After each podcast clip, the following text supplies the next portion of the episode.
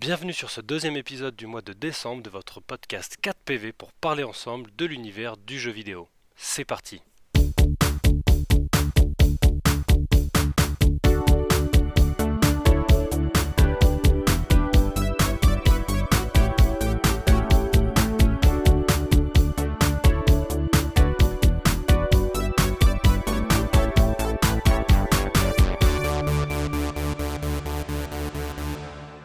donc pour commencer cette émission, euh, eh bien, je vais refaire un tour de table de nos 4 PV. Et euh, on va commencer avec notre ami Simon, l'homme qui aime les jeux autant qu'il les déteste, parce qu'un bon jeu, eh ben, c'est aussi un jeu qui fait du mal. N'est-ce pas Simon? Ouais, exactement, oui, oui. Et ben, salut Clément, salut les gars. Et euh, bah oui, j'ai j'ai hâte de commencer cette deuxième émission avec vous. Je sors d'une semaine un peu compliquée, j'étais malade, mais là ça va mieux. Donc voilà, je suis euh, ready. Super. Eh bien, welcome back. Merci. Notre prochain PV, donc euh, Dylan, qui ces derniers temps, euh, je crois, creuse des tunnels sur Diproc, ce qui expliquerait sûrement pourquoi les nains ont tout le mithril, n'est-ce pas, Dylan? Je dément cette affaire. tu ne parleras pas en présence de ton avocat? Exactement. en présence de ton avocat, pardon. Très bien, très bien. Mais aujourd'hui, tu vas nous parler de toute autre chose, mais je vais vous présenter un petit peu après le, le déroulé de notre émission. Et notre troisième PV, Max, euh, qui euh, revient en ayant quasiment fini Ultra Kill sans aucune crise d'épilepsie et avec un nouveau micro, rien que pour vous plater les oreilles. Bonsoir. Ça va, Max? Ça va et toi? Tu nous fais un peu de SMR eh, euh, Je peux. Mais c'était si doux. Bonsoir tout le monde. Ah, c'est magnifique. Très bien. Et donc, moi-même, Clément, qui vais tenter d'animer le mieux possible cette émission pour vous aujourd'hui. Pour Clément, faites du bruit Attends, attends, attends. Ah, pardon, pardon. Voilà, merci. Je, me- j'avoue, je me suis Yeah. retenu. Ah, putain, je suis mort. Pour le déroulé de cette émission, euh, eh bien, Dylan va euh, vous parler de la triche dans les jeux vidéo de manière générale, n'est-ce pas, Dylan? Exactement, on va essayer un petit peu de parler de ce sujet-là assez vastement et voir un petit peu euh, ce que vous en pensez, mais je garde ça pour tout à l'heure. Très bien. Avec Sujet euh, dont tu es le professionnel, euh, j'ai ouï dire. J'ai du sang russe, monsieur. ça promet du bon. Euh, Max qui va nous parler de Pokémon Wild. Oui, effectivement, un magnifique fun game euh, qui est en cours de, de naissance, même si c'est encore un bourgeon, mais il a beaucoup de trucs assez intéressants à proposer. Super. Et Simon qui va nous parler euh, d'un jeu indé euh, inconnu pour ma part qui s'appelle Card Shark. Et ouais, un jeu indé euh, sorti cette année que j'ai pu faire d'ailleurs, donc c'est un fait euh, assez rare pour être signalé. Et euh, Card Shark, donc c'est un jeu euh, de cartes euh, ou de triche, on essaiera de voir. Et donc on sera tout à fait dans le thème avec la chronique de Dylan. Splendide. Exactement. Coïncidence? Je ne pense pas.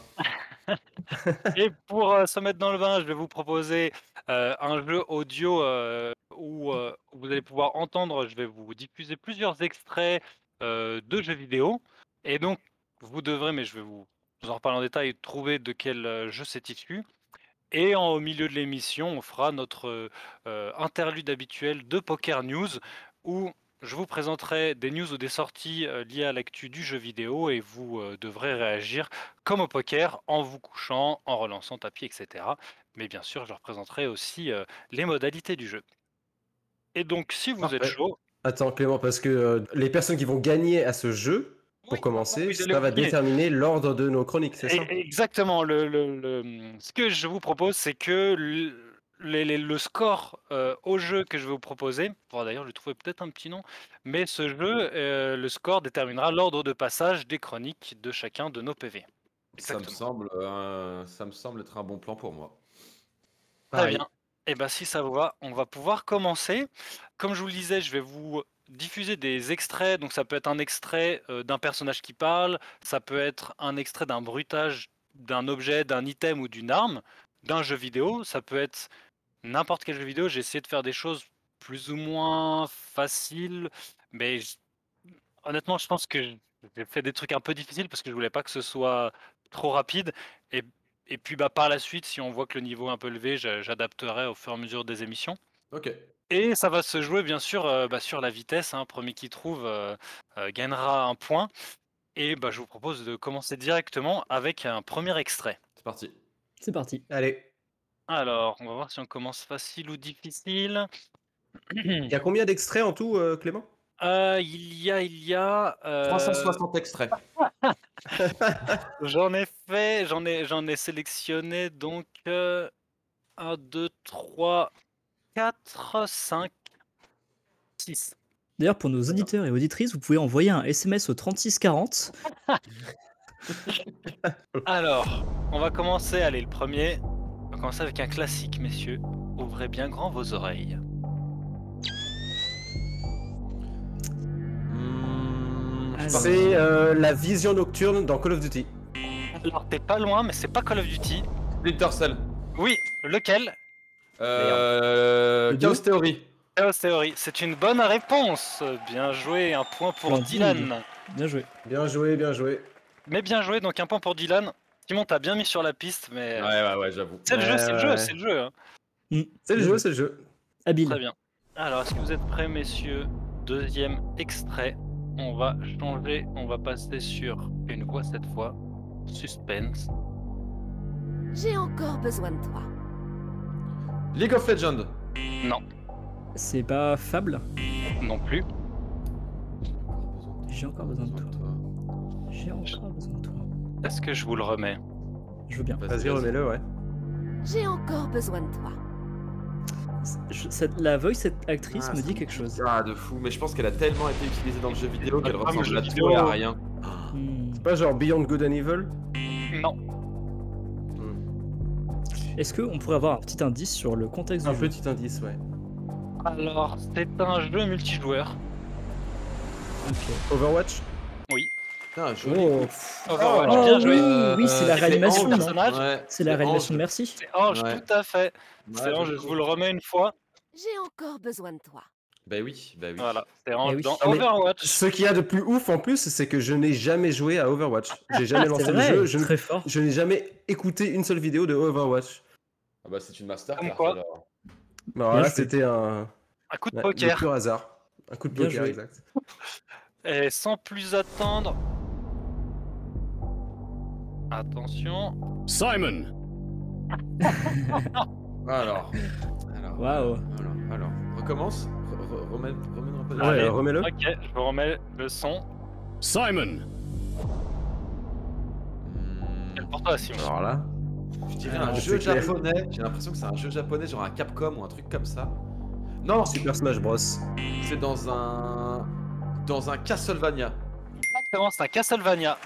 Bien Bien joué, joué. Dylan. Lequel? Après, c'est- bon, c'est un peu difficile de trouver lequel c'est, mais. Je dirais Allez, celui sur la Nintendo 64. Alors, je me souviens plus, c'est toi, Simon, le spécialiste des Castlevania. Mais c'est le Grimoire of Souls. Oula, bah alors c'est un titre que je ne connais pas encore. Très Je n'ai fort. pas joué. Mais en fort, tout bien cas, joué, euh, mais- bien joué, Dylan. Ça fait deux points pour Dylan, un point pour Simon et zéro point pour Max. Coup dur. Bah, Max. Ah ouais, Max, va falloir, que, va falloir se réveiller là. la, la- la remontada, Max. Là, c'est que des, des jeux que je n'ai pas touchés, donc euh, coup dur. Attends, c'est pas une ce n'est pas une excuse. Ce hein, n'est je, pas une je tiens à rappeler le point Overwatch. C'est vrai. Ce n'est pas une excuse, j'en ai aucune. Le prochain son. Vous êtes prêts? Allez. Waouh. Oula. Euh, Et celui-là. tricky. World of Warcraft. Non, je pense pas. Je le remets. Non, on dirait un sonar, un truc de radar ou un truc comme ça. un Non, c'est pas un sonar. C'est un son. Alors, je donne un indice c'est un son lié à un, un équipement de stuff. Borderlands. lié à un équipement. Non. Si, mais ça me dit grave quelque chose en plus. Ah ouais, c'est un son. euh, Je le remets. Un jeu multi ou solo Euh, Ça peut être multi ou solo, les deux. Alors moi, je vois pas du tout. Non, moi non plus, malheureusement. Et par Blizzard. Euh, putain, c'est dans StarCraft 2. Heroes of the Storm Créé C'est par ça. Blizzard. C'est pas Overwatch, c'est pas StarCraft, c'est pas Warcraft euh, 3 Blizzard, ça peut être quoi C'est un hack and slash. Ah, Diablo. Diablo. Ouais, c'est Diablo. C'est dans Diablo 2, c'est l'amulette. Quand on équipe ou on déséquipe l'amulette dans Diablo 2, ça fait ce son-là. Je le remets une dernière fois, euh, rien que pour le plaisir. Moi, ça me rappelle beaucoup de souvenirs Diablo 2. Bon, j'avoue qu'il était pas facile. Ouais, il est tricky, ouais, il est pas mal. Mm, mm. Alors, c'est qui qui a eu le point? Bah, du coup, personne. Ouais, Neutre. on compte pas, Ok. ouais. Celui-là, je vous ai donné quand même beaucoup d'indices. Ouais, ouais, ouais. ok. Ouais, il était Ah, quel difficile. flash de Il Blizzard. était euh. difficile. Sympa. sympa, sympa. Il était, il était difficile, hein. j'ai jamais joué Ouais, à il était Diablo moi, difficile. perso. C'est marrant, je pensais pas que ce serait celui sur lequel forcément vous auriez le plus de mal, mais oui, il était difficile. Donc du coup, le prochain, donc là c'était notre quatrième son. On passe donc à notre cinquième. Il est difficile aussi celui-là. On est rentré dans des. Je, je suis passé dans des, des Allez, c'est bruitages, donc c'est un peu plus dur. C'est parti. Ok, ok. Alors ça c'est la Galilée dans CSGO. T'as dit. Alors, bien joué. Donc Max Wow. est gagnant, effectivement. C'est Bébé. alors, Il est c'est dans. C'est Ah, dans. Il a attendu Non. le bon moment, mais Non, il était c'est- super précis, quoi. C'est c'est pas la Alors, Galilée. c'est quelle arme, le- par contre, t'as dit Alors j'ai dit Galilée, mais pardon, tu veux bien le remettre? Ouais, bien sûr, mais en tout cas, très très fort, effectivement. Non, c'est je dirais un- la WAP, non? Non, C'est un pas de Non, c'est un C'est. Très très beau, là c'était euh, c'était donc euh, Max qui parle peu mais efficacement. C'est ça. Exactement. C'est un des snipers automatiques, euh, celui des terroristes d'ailleurs. Ah oui, c'est le SSG, non comme ça? Non. Ah, Attends, auto-noob, Une dernière fois. terroriste. C'est euh, comment il s'appelle pense qu'il le est mort, G- Clément, G- tu peux arrêter. G3 G3 SG1 Je vous dis que c'est la AK-47. C'est- Ah, c'est la- Ah, c'est c'est la le vieux. Ah, Est-ce Ouais. que c'est le, c'est le vieux bruit ou le nouveau? Ça doit être le vieux que c'est celui-là. le vieux bruit, c'est le vieux bruit. Ouais, c'est pour ça que ça. Ok. Mais en tout cas, très très fort. Bien joué. Bien non, joué, mais Max. Clément, si tu mets que des jeux auxquels j'ai pas joué, ça va être compliqué. Hein. Ouais, je suis désolé, j'ai- j'ai j'ai pris ce que j'ai trouvé aussi. Hein. Pourquoi tu mets pas du Dark Souls, des- du, du des- Bloodborne, euh, Un du peu de Sekiro? Bloodborne là. Ouais, mais je- Ouais. je, je- là c'est une première. La, prochaine fois, j'essaierai d'étoffer un peu plus au fur et à mesure. Euh, mais là, ouais, j'ai ouais. fait avec Non, mais ce je plaisante, hein. les, les, hum, trouver les sound design des jeux comme ça sur internet, euh, c'était plus difficile que ce que je pensais. Et euh, après, euh, l- euh, sinon, faudrait jouer au jeu et enregistrer les sons, mais ce serait un peu long. Le donc sixième son. Est-ce que vous êtes prêts? Allez. Waouh. Waouh, c'est chaud. Alors, c'est un jeu Death Stranding. Comment? Death Stranding. Non. C'est un ancien jeu. Euh, C'est pas un, Mass jeu. Effect. Alors, Mais c'est pas Mass Metal Effect. Gear Solid. mais c'est bien un jeu. c'est de la SF, tout à fait. Sûr, Je vous le- c'est sûr. Je vous le remets. Écoutez bien. Est-ce que c'est un Halo? Oh putain, c'est quand Oui. tu ouvres le menu. Alors, Max a trouvé, c'est un Halo, effectivement. Lequel? euh, Le 2. C'est pas le 2, Non, c'est le 3, je crois. c'est le 3. Et c'est quoi du coup? Euh, c'est pas quand tu ouvres un menu ou quand tu ouvres une map ou un truc comme ça? C'est un équipement. Euh, la- L'invisibilité. Non. Ah, je sais pas. J'avoue que Alors c'est là, pas je facile. te- hein, Je pense que Je j'aurais te pas laisse ma trouvé. place parce que je ne connais pas les équipements de Halo. Je vous le donne. Vas-y. C'est le bouclier. Bubble. Ok, ok, ok. Quand tu l'actives. Ah, Voilà. Bon, il était dur. Il était dur. Alors, nous avons une égalité dans notre jeu puisque nous avons deux points pour Dylan, deux points pour Max et un point pour Simon. Afin de vous départager pour euh, choisir notre ordre de passage sur les chroniques, je vais vous proposer un dernier son qui devrait être pas trop difficile puisqu'il y aura un indice dans le son. Et ce que je vous propose, soit Dylan, soit Max trouve le son, ça donne un vainqueur. Soit Simon, si tu trouves, tu auras un point, ce qui fait une égalité entre vous trois. Et du coup, euh, c'est toi, Simon, si tu gagnes, qui choisira l'ordre de passage. Est-ce que ça vous va? Ça fait beaucoup de responsabilités, mais j'accepte. Très bien. Allons-y. Allons-y. Messieurs, roulement de tambour, attention, grosse pression. C'est parti. Well, Gordon Freeman. And about time, too. Life. Ouais. Ah, j'allais le dire. Ah, lequel, c'est ça la Bien question? joué, nous avons un vainqueur. Bien joué, Dylan. Bah, c'était Half-Life joué. 2, non Effectivement, C'était le- c'était Le 2 effectivement c'est le 2. Et donc vous avez reconnu le personnage, c'est Euh, Alice c'est. Alice. Effectivement. Ok, eh ben très bien. Donc Ok, euh, sympa. bien joué, Dylan. Ouais. Eh ben merci Nous avons un merci vainqueur. et- Bravo, bravo. Bien joué, Dylan. L'ordre de passage est établi par le jeu. Dylan qui fera sa chronique en premier, suivi de Max. On fera une pause avec notre Poker News et Simon clôturera le bal avec sa chronique. Et au final, nous avons exactement le même ordre de passage que la dire. première émission. Coïncidence? Ouais, ouais. Je ne crois pas. Mhm, corrélation, complot. corrélation. Très bien, puisque nous sommes chauds, je vous propose de commencer dès à présent avec ta chronique sur la triche, Dylan. Est-ce que tu veux nous parler un peu plus de ton sujet? Et allez, c'est parti.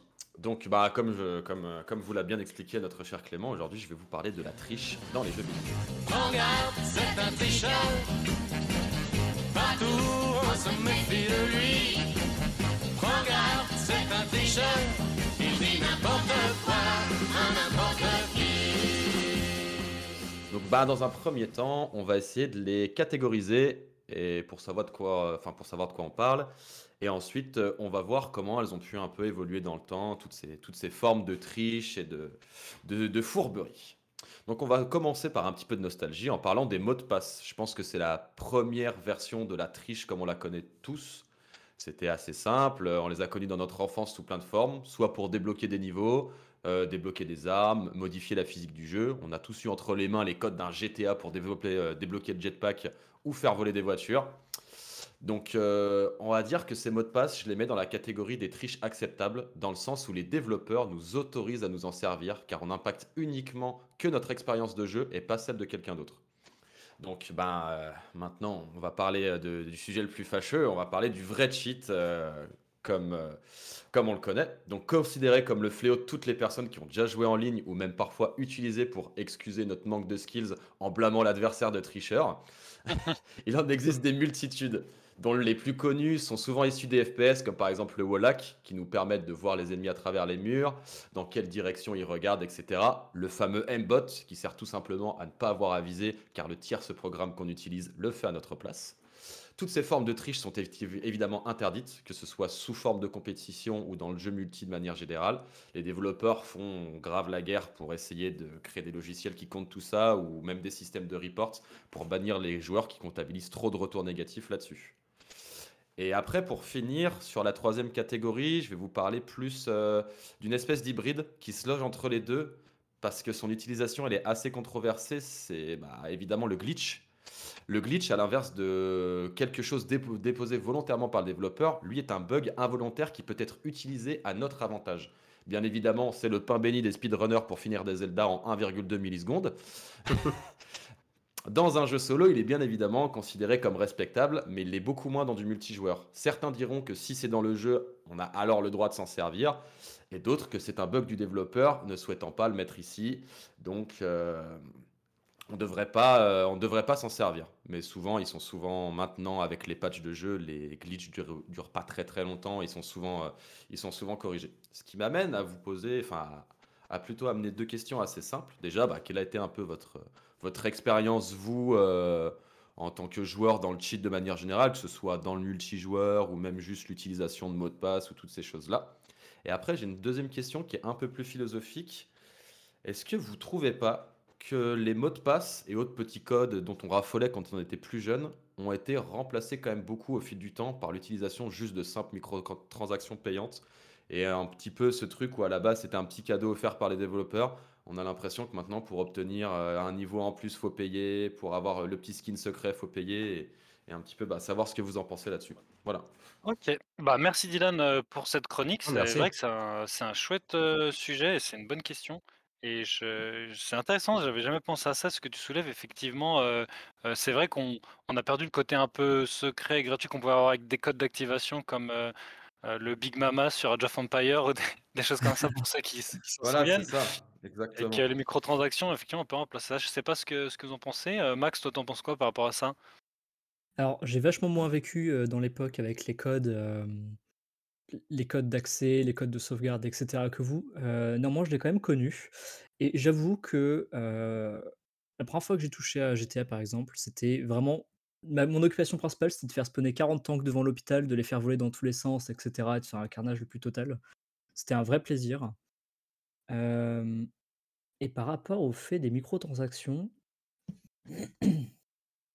c'est intéressant parce que effectivement, il y a pas mal de jeux qui vont proposer des microtransactions pour aller plus vite, obtenir certaines ressources, obtenir des montures ou pour avoir, par exemple, ce genre de choses pour aller un peu plus vite dans le jeu ou de manière générale apporter une expérience supplémentaire.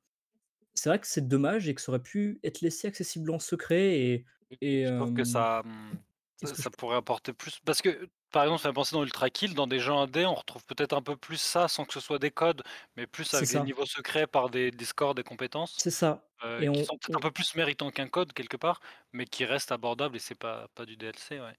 Carrément, c'est ça.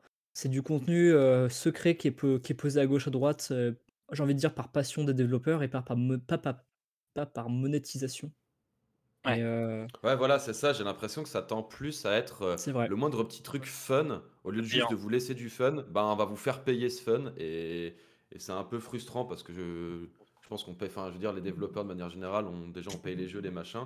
On pourrait un petit peu de temps en temps avoir un petit, voilà, Truc de triche fun. une petite cacahuète, un petit easter egg, un petit truc planqué, Ouais. un petit truc sympa, sans forcément devoir, heu, sortir un billet, Ouais. C'est toi, Simon, qu'est-ce que tu en penses, ta ton expérience par rapport à la triche et justement, bah, moi, mon expérience par rapport à la ouais, moi, par, mon expérience par rapport à la triche, c'est juste sur, GTA, donc uti utiliser les codes pour, devenir, heu, obèse, immense, heu, faire apparaître des voitures, le jetpack et cetera dans dans San Andreas. J'ai des des très bons souvenirs là-dessus, mais à part ça, je t'avoue que moi, la triche, c'est pas du tout quelque chose qui m'intéresse dans le jeu vidéo.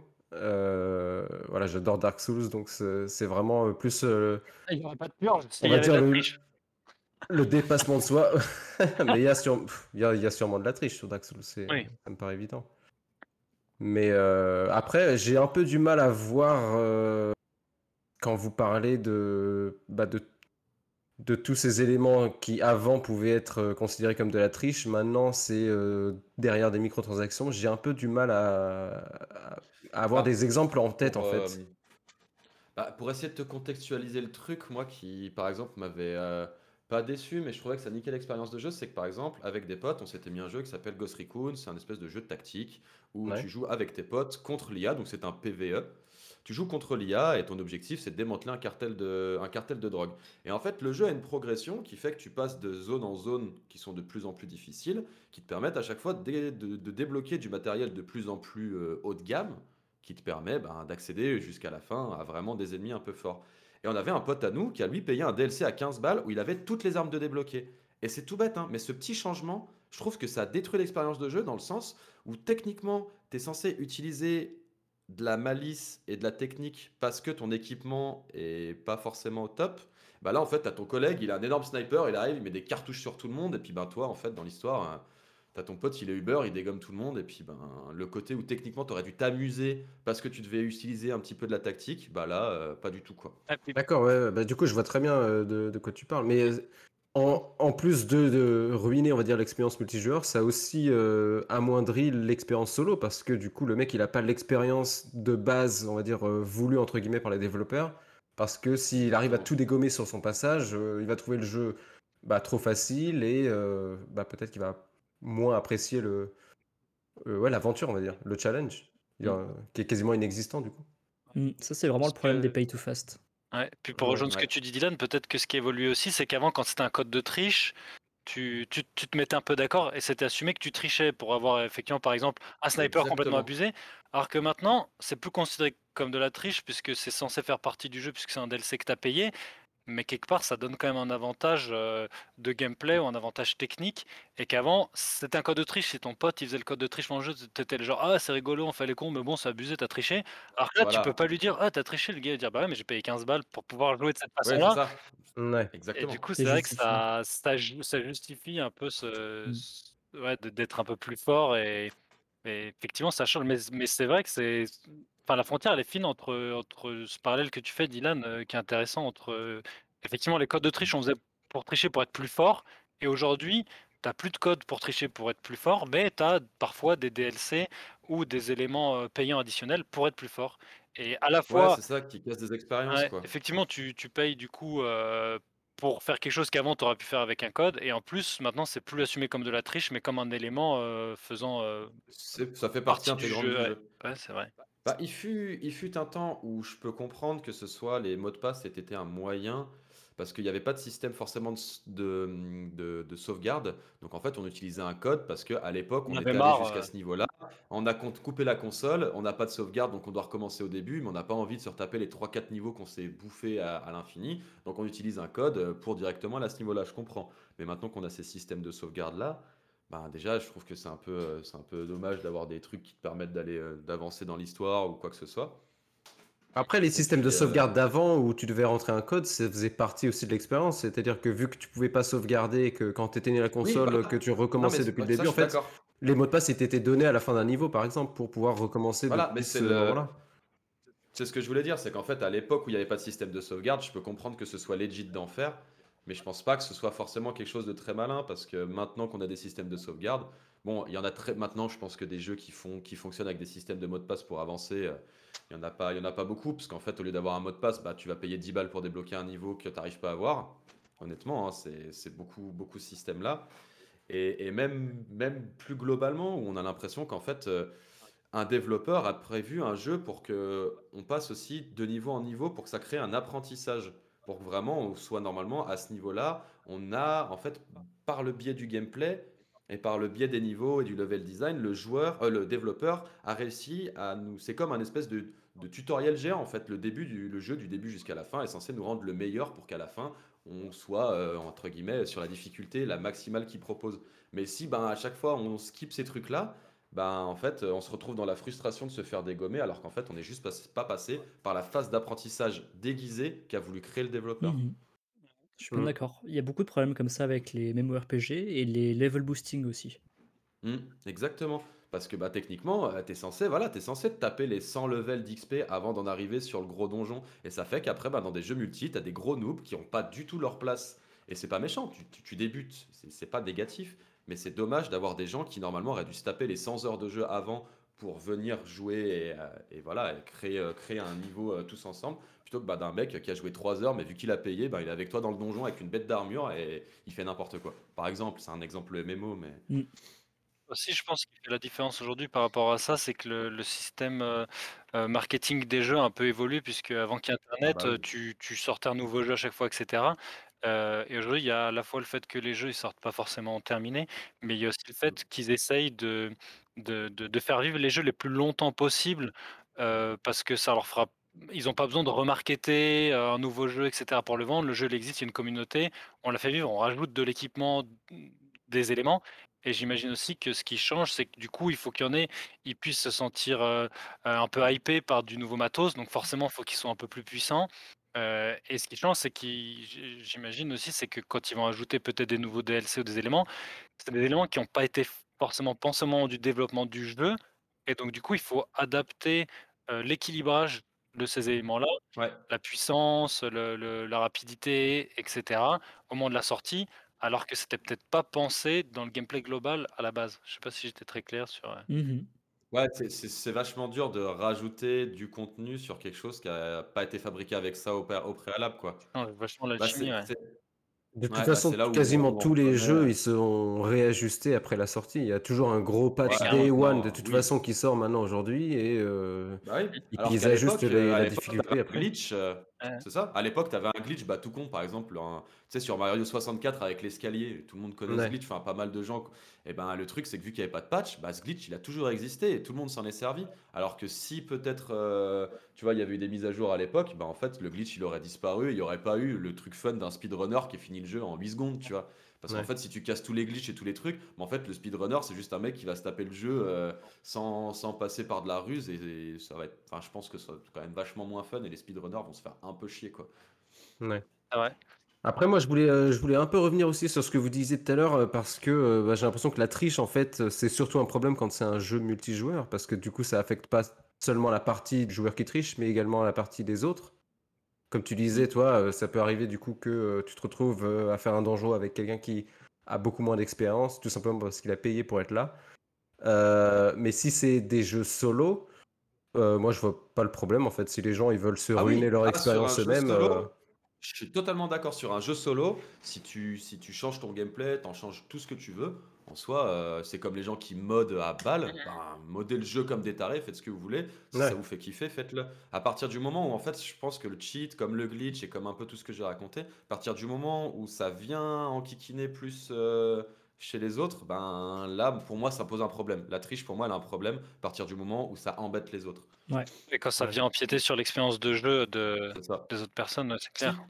Si t'as envie, c'est sûr que si t'achètes, je sais pas, le dernier Tomb Raider et puis que t'as envie de lâcher un gros billet pour que ta, ta Tomb Raider, enfin ta Lara Croft, elle est euh, le super fusil, elle est le super arc dès le début, machin. Bah écoute, hein, c'est juste pour toi, tu te feras chier, mais c'est que toi, tu vois. Mais c'est plus, ouais, plus la partie dans le multijoueur où là, bah, le mec, il a deux heures de jeu et il arrive, il a un personnage grave Uber et puis tu te dis, bon, bah, Ouais. Mais ça, c'était aussi, mais ça, c'était possible avant même que euh, la- les éléments de triche, on va dire, euh, enfin, que pour arriver à ce niveau-là du jeu, les mecs aient payé. Ok, mais euh, s'il y a 15 ans ou il y a 20 ans, euh, les mecs, ils avaient juste triché par rapport, euh, enfin, avec le code du jeu ou je sais pas quoi. Bah, En fait, c'est ah. quoi le, pour, ce qui vous gêne, c'est parce qu'ils ont payé, c'est ça? Non, mais c'est aussi, en fait, ce qui a changé, c'est aussi qu'avant, il y avait déjà beaucoup moins de jeux multijoueurs et les codes de triche en général marchaient pas. Enfin, il y avait beaucoup de codes de triche qui marchaient pas en multi et que tu pouvais utiliser quasiment que en solo la plupart du temps. Ouais. Ok.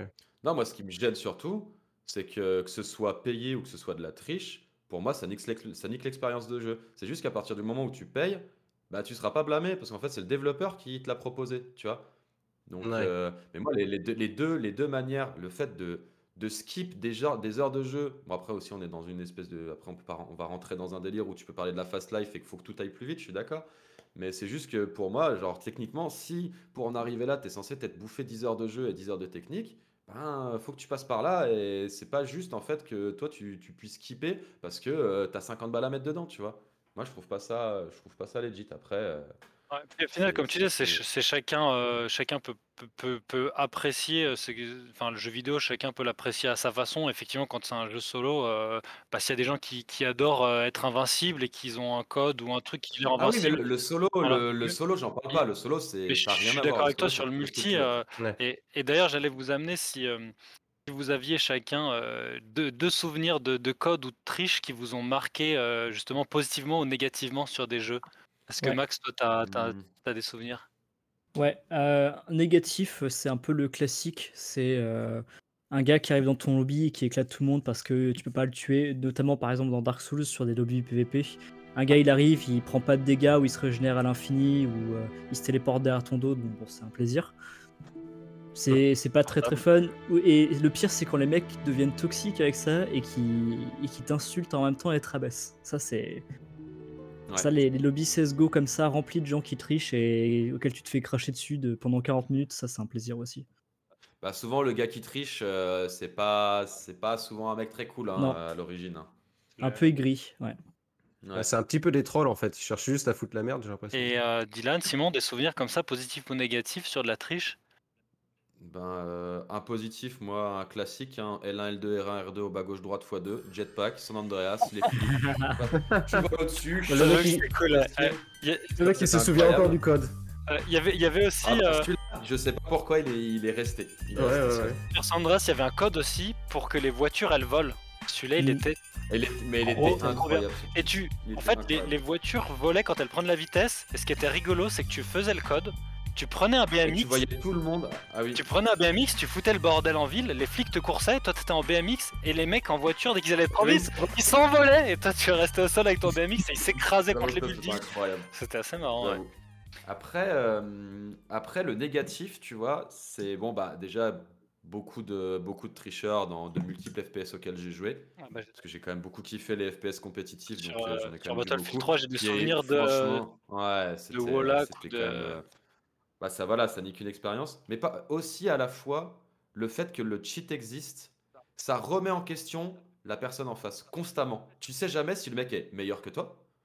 Et tu sais, Oui, je tu sais jamais en fait.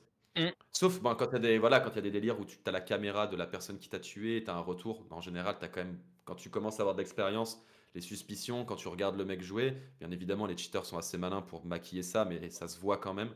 Mais ouais, je pense que c'est ça le plus dur en fait, c'est de se dire est-ce que ce gars-là est juste meilleur que moi et je l'accepte et puis ben, je passe à autre chose?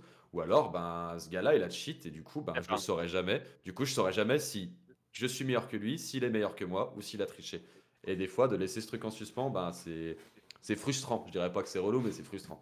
Et toi, Simon, euh, Voilà. bon souvenir, mauvais souvenir de, de code Euh, bah moi, bon souvenir, ça va être comme Dylan euh, sur GTA, c'est le- juste le fun absolu. Je me souviens encore euh, aller sur jeuxvideo.com, aller euh, sur euh, GTA 3 ou GTA San Andreas, euh, voir le- la partie triche et tout, et juste imprimer toute la feuille de code, retourner devant la télé et puis tester tous les codes les uns à la suite, juste pour voir, juste pour le délire quoi. que c'était marrant. Et, et ouais, c'était vraiment fun. Après, négatif, je t'avoue que j'ai pas énormément de d'exemples qui me viennent en tête. Là, il y en a peut-être un, c'est sur Mario Kart Wii à l'époque. Ouais. Euh, J'avais tenté de faire des, euh, des contre-la-montre et tout en ligne. où, Donc, du coup, en fait, ton... Ah oui. t'étais classé parmi tous les gens dans, dans le monde. Et euh, bah, très très vite, t'as des gens qui ont commencé à faire des, on va dire des grosses techniques de speedrunner où en fait ils font pas le tracé initial, mais vraiment ils bypassent tout le truc et ils terminent le, le, le circuit en 30 secondes. Et euh, bah, ça, ça m'avait pour dégoûté. passer juste les, les checkpoints et. Ouais, c'est ça. C'est en gros, ils font même pas le circuit. ils- Enfin, il y a des techniques de ouf où ils se jettent dans le vide, mais en fait, euh, par rapport où ils tombent, euh, et par rapport à ce qu'ils font, etc. C'est, bah, ils arrivent en fait à enregistrer un tour euh, alors qu'ils en ont pas fait un, tu vois. Enfin, bah, ce genre de truc, moi, ça, ça m'a, ça m'avait gavé. Et du coup, j'avais rage quit le le time trial. Ouais, c'est. Là, je comprends, c'est frustrant. ouais. Mm. Et toi, Clément? Ben, moi, j'ai un, un des, des- des souvenirs sur la triche qui m'a bien fait rire, justement, et qui, par rapport à ce que disait Dylan, où on sait pas quand les gens ils trichent ou pas. Euh, mais en plus, je crois que tu étais là sur cette partie. C'est une partie, on jouait à Battlefield 3 euh, avec, euh, avec un, un ami à nous, et qui était. Incroyable, Ah je oui, m'en souviens. Il était, je raconte, moment il était donc euh, à bord d'un char, et si tu veux, on s'amusait à essayer de tirer sur les avions avec le char. Ce qui est extrêmement difficile puisque les avions ils vont très vite et donc euh, calculer euh, la vitesse de déplacement avec ton char pour envoyer un obus c'est hyper compliqué. Donc on s'amusait à ça et notre ami il tire une fois et il arrive à toucher un avion. Le, le mec du serveur qui était euh, un, gars du serveur il met ah, euh, euh, nice shot, lucky shot, en gros t'as de la chance et tout bien joué. Donc on continue là-dessus et sauf que notre pote, il arrive à mettre un deuxième shoot. Et c'était vraiment de la chance. C'était vraiment juste qu'il avait Ah, calculé. et là, le mec lui met un nice hack. Et boum, il s'est fait ban du serveur. Oh, Alors que pas du tout en fait. Et c'est ça rejoint ce que disait nous des fois, bah il y a des gens qui sont forts, il y a des gens qui ont de la chance, mais le fait que tu saches qu'il puisse y avoir la triche dans des jeux, bah des fois ça te met les doutes sur les compétences des, Mm. des joueurs. et- ça. Mais bon, ouais. J'aurais peut-être une dernière anecdote euh, positive à, à donner par rapport au jeu. J'étais en train de, de jouer, alors c'est arrivé à plusieurs occasions. Il y a également des, des tricheurs qui trichent, mais qui sont très fun et très friendly. Oui, c'est eux, c'est juste le, le principe de, de foutre le bordel et, s'amuser. tester les limites d'un cheat. C'est quoi. ça, notamment sur. euh, alors, ça, je l'ai pas réussi à le à le vivre, malheureusement, mais j'ai déjà vu des vidéos de gens qui faisaient ça. Sur Dark Souls, il y avait des gens, ils arrivaient dans des lobbies et basiquement, ils avaient f- codé des trucs complètement custom. Et en fait, ils devenaient un boss et ils s'appropriaient des movesets qui étaient euh, à des boss. Et en fait, énorme. du coup, genre, ils arrivaient à avoir une barre de vie en bas de l'écran en mode, ok, ce joueur-là, c'est le boss. Et ils avaient des movesets entiers et tout. Et c'est full custom en fait, des custom boss. Et les mecs, s'étaient probablement fait chier des nuits entières à, faire, à programmer leur, euh, leur propre script de, de boss, etc. Et ils viennent, ils ruinent pas ton expérience, ils ruinent pas ton lobby, ni ton, ni ton personnage, quoi que ce soit. Et après, ils se barrent. Tu vois. Et, euh, Ah, c'est énorme.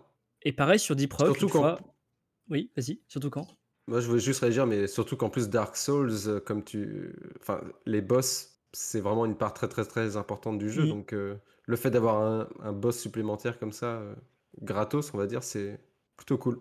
Grave. C'est excellent ça. Et, euh, Mm. et sur- surtout le fait qu'en fait des gens soient friendly avec ça et, et en fait ne ruinent pas ton expérience, sont juste là pour te faire marrer et après se barrent. Euh, notamment sur Deep Rock Galactic, il y a quelques années avec un pote à moi. On était en train de jouer tranquillement une game et on a quelqu'un qui arrive, un mec qui est niveau 1. Voilà, c'est visiblement c'est la première partie qu'il joue. Donc on hey, welcome, etc. Et il dit dans le chat Wanna see something stupid? Et on fait OK. Et le mec, il, il a, il a commencé à spin sur lui-même, à tirer dans tous les sens. Et tous les ennemis, il a ouvert euh, tous les cocons de boss en même temps et il s'est barré. Ah, du, coup, Ah, on s'est retrouvé avec. Ah, le troll. 3-4 boss en même temps. euh, C'était assez drôle. euh, Énorme. Voilà. Mais c'est vrai que c'est un, c'est un, switch- un chouette sujet, c'est une bonne approche et je pense qu'il y aurait moyen de, de discuter encore longtemps sur, sur justement un peu les dérives par rapport à ça et puis comme, euh, Mm. comme le jeu a évolué. Ouais. Très intéressant. Ben, merci Dylan en tout cas pour cette chronique. Bah, je vous en prie. Ouais, merci, a Eh Dylan. ben ouais, très intéressant.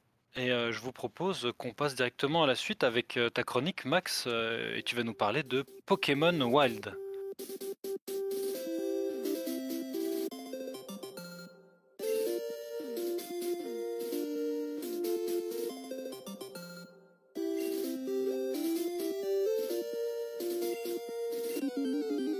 Wild alors. Max, qu'est-ce que Pokémon Wild? Alors, euh, Clément Pokémon Wild est un fan game qui a été développé par un gars qui s'appelle Shir ST, qui est d'ailleurs disponible sur son GitHub. Vous pouvez le télécharger, le tester si vous le voulez. Pour ceux et celles qui connaissent pas trop les fan games Pokémon, il y a plus ou moins deux types courants. Il y a les Acrom, qui sont basiquement des patchs qui sont appliqués à des jeux de base. Et euh, il y a également aussi des jeux qui ont été faits avec RPG, Maker. Euh, pour le coup, Et- Pokémon Wild, c'est pas. Pardon? Non, j'ai RPG Maker qui est donc un, un logiciel qui permet de. C'est ça, de faire des RPG. Euh, à la base, ça permet de faire de- des jeux euh, un peu à la style Final Fantasy. Et ça marche plutôt bien. C'est un logiciel qui est d'ailleurs assez sympathique. euh, et des gens ont réussi à. Il y a une communauté qui s'est englobée autour de ça et qui a créé des packs d'assets, de, de scripts, etc. pour en fait faire des fangames Pokémon euh, qui ont vraiment des très bons feelings au niveau du jeu et, et qui parfois peut coller as- assez. de manière assez, assez fidèle à la série. Et du coup, il y a un peu voilà, deux archétypes de fangame Pokémon. Tu as ceux faits avec les Acrom et les RPG Maker. Euh, cependant, il y a également des Acrom qui ont- sont, enfin, pardon, des fangames qui sont faits euh, à la main, un peu maison. Les gars, ils vont prendre euh, un moteur de jeu comme Unity ou Unreal Engine et le coder de base avec, avec leurs petites mains. Euh, donc, ce qui est le cas de Pokémon Wild. Et l'avantage avec ça, c'est qu'on peut ajouter bien plus de features et de trucs custom parce que t'es pas limité à un support de base en fait, puisque c'est toi qui fais ton support, basiquement. Ok. Ok. Et Parce que ce que, la- ce que tu appelles un acrom, en fait, c'est juste tu, tu skins un jeu déjà existant, en fait. ouais, basiquement, le principe du- d'une Acrom, c'est tu vas prendre ton ISO. C'est pas un ISO, mais voilà, on va prendre ça un exemple. Mhm. Imaginons, je vais prendre, je sais pas, Pokémon jaune pour la, pour la Game Boy, et je veux euh, faire en sorte que dans le premier magasin, on vende des Master Ball, par exemple. Et ben, Oh, tu- ok. avec des logiciels, tu peux patcher, donc injecter du code dans la ROM pour la modifier. C'est ça. Ouais, mais tu prends une base, tu crées pas de toute pièce. Tu crées pas de toute pièce, tu prends le jeu de base et tu lui appliques des modifications. C'est du, pa- c'est Ok, du patching, en gros. Ok. Ce qui pourrait être également en parallèle vu avec de la triche. C'est vrai, ouais, Mais vu que c'est du solo, c'est toujours Ce acceptable. qui est toujours acceptable parce que c'est du solo. En fait, tu pourrais custom le jeu de façon, par exemple, à être invincible. C'est ça. Bah, je me souviens d'ailleurs quand j'étais gamin, j'avais fait, euh, j'avais modifié Pokémon version jaune pour euh, faire en sorte qu'on puisse rencontrer tous les Pokémon dans les premières aires du jeu. Pas mal. Voilà. Ok. Ça, c'était assez rigolo. Euh, donc voilà, tu as ces deux archétypes-là, et Pokémon Wild s'est fait à la main, et ça a permis aux développeurs de rajouter quelques petites dingueries et des features assez originales, je trouve, pour des séries slash des fangames Pokémon. Comparé à d'autres jeux, en fait, qui ont un monde qui est conçu pour une, progression, une progression généralement linéaire. Euh, on a la boucle dans Pokémon. Voilà, tu es un gamin qui commence dans un village basique, tu vas faire des routes et des grottes, tu arrives à des villes, il y a des arènes. Bon, voilà, c'est un peu la boucle de gameplay basique, rinse and repeat. Sauf que là, c'est un monde qui est, généré procéduralement, avec des tailles plus ou moins grandes, avec plusieurs biomes, euh, notamment des plages, des océans, des forêts, ou même encore, euh, dans mon monde, j'ai une montagne avec un sommet volcanique. Et ce qui est intéressant, c'est que ça a ajouté beaucoup d'exploration, puisque en fait, c'est un monde ouvert, et te donne pas une progression réellement linéaire, parce que si tu as envie d'aller dans tel biome en premier, tu peux vraiment y aller, tu vois. Euh, ce qui est intéressant en plus de tout ça, c'est que dans ces biomes-là, il va y avoir du coup des Pokémon sauvages qui se baladent librement en rapport avec le biome. Si tu veux des Pokémon eau, va falloir aller à la plage. Si tu veux des Pokémon euh, type sol, ça va être plus le désert, etc. Et certains biomes. Pardon? Non, non, je disais, tu... ce qui fait sens de... que des fois, sur des anciens jeux, tu pouvais rencontrer un, un Magikarp euh, en pleine, euh, en pleine brousse. euh, C'était un peu. Exactement, exactement. Je, je sais pas à quel point c'est c'est toujours d'actualité, mais voilà, ça, t'as as une cohérence entre le spawn et les biomes. C'est chouette, ça. C'est Ok. chouette. Et ce qui est intéressant, c'est que certains biomes vont également avoir des structures. On peut imaginer un peu comme dans Minecraft, voilà, certains biomes vont avoir des structures, comme le désert va avoir un temple. Et ces structures, elles vont habiter être habitées par des Pokémon assez puissants, notamment des légendaires et d'autres surprises que je spoilerai pas pour certaines. Et ça va du coup vraiment pousser une sorte d'exploration et euh, d'exploration continue. Et avec cela vient le problème principal des séries, c'est qu'il faut avoir des items, il faut avoir euh, de quoi se soigner. Et dans Pokémon Wild, il n'y a pas de ville, il n'y a pas de centre Pokémon, pas de boutique. Euh, basiquement, il faut les construire. C'est-à-dire que chaque type de Pokémon dans le jeu va avoir des capacités pour interagir avec l'environnement. Notamment, les Pokémon Ok. type plante vont pouvoir utiliser coupe pour couper des arbres, couper des herbes, etc. et récupérer des matériaux. et on va pouvoir construire soi-même des bases, heu, des enclos, des maisons, des ateliers de craft, et cetera. Donc on peut excellent, ils ont vraiment complètement, heu, remanié le le jeu de base, c'est ça, c'est ça.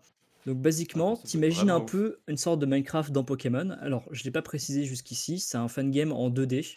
C'est basé sur, heu le jeu, il a un style, heu, Game Boy. Donc c'est pas du 3D, heu, machin, ça va être du 2D vu de haut. Ouais, tu une espèce de petite vue C'est isométrique où ça. tu un peu c'est comme un Zelda de de l'époque C'est comme comme si ça, tu quoi? jouais à Pokémon sur la Game Ouais. Boy, en fait. OK, Voilà. OK, OK. Ouais. Et mais ce qui est voilà, ce qui est intéressant, c'est que tu rajoutes cette dimension de tu peux construire tes bases, tu peux construire ta maison.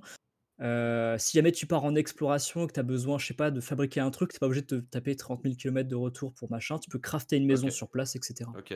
Mais est-ce que du coup dans ce jeu-là, tu rentres dans le dans le classique genre, heu, jeu de jeu de crafting où où, ah, il y a pas vraiment de scénar établi, où tu as quand même une espèce de trame narrative à suivre Pour l'instant, il y a aucune trame narrative. Heu, le jeu Ouais, le jeu de voilà, le juste jeu, un il fan, est très, très jeune. Il est encore en alpha, j'ai pas par contre la date de quand il a été sorti. Il est encore très, très jeune et c'est je pense un un jeu à surveiller de loin parce qu'il y a moyen de faire des trucs assez dingues. Il y a déjà des théories de Et heu, lore, heu est-ce qu'il y a, genre un système, jour-nuit? Est-ce qu'il y a des ennemis qui t'attaquent la nuit? Enfin, je veux dire, est-ce que c'est quoi la partie challenge du jeu? Ou alors est-ce que c'est juste un bac à sable où tu récupères des Pokémon et tu construis des des Alors villes? ça justement, j'allais en venir. Heu, il y a effectivement un cycle jour-nuit qui déjà impacte, heu, comment les Pokémon se se baladent ou s'il y en a qui dorment et cetera. Mais aussi tu Ouais. peux, heu, petite surprise du jeu, ça m'a d'ailleurs assez assez impressionné, tu peux te faire agresser par des gangs de Pokémon la nuit. Excellent. not notamment la nuit change, tu as un peu une petite musique un peu, voilà, un peu inquiétante et bon, comme tout bon jeu de survie, tu dis: «Bon, la nuit, il faut pas traîner», tu vois? Je me suis dit: «Bon, c'est Pokémon», tu vois? C'est c'est tout doux, c'est tout mignon. Beh, j'ai eu le plaisir de me balader dans le désert, et de passer à côté de cactus qui avaient l'air d'être, heu, un peu trop vivants et je me suis fait agresser par, heu, une bande de cacnéas qui m'ont couru, au train pendant 30 minutes, jusqu'à ce que je trouve une source de lumière pour les repousser. Ça, c'était assez drôle. Bon, c'est pas non plus un challenge, extrêmement difficile, pour l'instant. En tout cas, ça pourrait être encore une fois développé. Mais effectivement, tu peux te faire, faire marave par des Pokémon qui disent qui te regardent un peu de travers, quoi. Ah, j'ai quand même envie de voir un gang de rondoudous, hein. Je veux vraiment voir ça. Mais genre les combats, ça se passe comment? Est-ce que c'est comme dans Pokémon où, heu, bah, heu, quand tu touches un autre ennemi, heu, ça part en mode combat et c'est du tour à tour par tour ou? C'est ça, c'est ça, c'est du tour par tour, heu, à l'ancienne. C'est comme si tu prenais une agression dans les hautes herbes ou dans une cave, sauf que, bah, là, tu peux te balader et tu peux avoir un je sais pas, un un Léviator qui te regarde à l'autre bout de l'océan et tu commences à le regarder mal, il va venir t'agresser, tu vois? Et D'accord. Voilà, donc tu as quand même des quelques petits challenges en mode, bon, il y a des biomes, il y a des heures auxquelles il faut pas traîner ou, heu, faut voilà, faut un peu se déplacer. Heu, notamment la construction de base, c'est intéressant parce que ça permet de mettre tes points de spawn à gauche, à droite pour éviter de te faire envoyer à gauche, à droite à chaque fois que tu meurs. Enfin, à chaque fois que du coup tu perds tous tes Pokémon. Parce ce qui peut arriver, vu que comme c'est un open world, tu peux te retrouver facilement à aller dans une zone auquel tu as des Pokémon niveau 30-40 et toi tu es niveau 10-12. Bon, voilà. Et du coup, pour, heu, revenir dans le schéma de, mmh, jeu de survie, craft et cetera, heu, tu vas pouvoir récu récupérer des objets sur les éléments de décor que tu vas casser, mais également avec des Pokémon, tu vas pouvoir faire des élevages. Tu vas pouvoir construire basiquement des barrières, des enclos, terraformer un peu le biome pour que les Pokémon soient contents, que les Pokémon eau, ils ont une plage, heu, et pas qu'ils soient dans le désert, tu vois? Et tu vas pouvoir récupérer des matériaux, comme ça et crafter tes Pokéballs et et tes items. En fait, tu es quasiment autant sur un jeu de craft que sur un jeu de gestion, en fait. Gestion, peut-être pas à ce point-là, mais Ouais. craft, ça fait très vachement plus sandbox que gestion quand même. Mais voilà. OK. C'est vrai que c'est intéressant, ça donne une toute autre dimension, heu, au jeu Pokémon où avant, tu faisais que te balader, heu, Ben, ça recycle la recette classique, ouais, c'est genre, heu: «Tu es un super entraîneur, il faut que tu sois le meilleur. OK, ça marche. Je vais partir avec mon sac à dos solo et je vais aller tout niquer». Ouais, c'est un peu enfin, l'archétype est marrant, mais au bout d'un moment, heu, j'avoue que proposer quelque chose de frais, heu, ça fait C'est plaisir, ça, quoi. ça donne Ouais, et je trouve vraiment ça énorme de d'utiliser les Pokémon justement pour, heu, bah, crafter des des éléments et il y a certains Pokémon qui sont plus spécialisés dans certains matériaux, je trouve ça énorme. Et est-ce que Max, ça veut dire que si tu n'as pas de Pokémon plantes, tu pourras pas tailler du bois, par exemple? Tu ne pourras pas tailler du bois, justement Ah ouais, donc c'est et intéressant, donc si tu veux crafter certains éléments, particuliers, tu devras avant aller chasser tel Pokémon? C'est ça, mais ce qui est Ah, intéressant aussi, c'est que, heu, tu as des Pokémon, quand tu les rencontres dans la nature, tu peux leur parler et tu tu interagis avec eux et le jeu va te dire si OK, ils sont sympas ou s'il faut pas trop les faire chier, tu vois?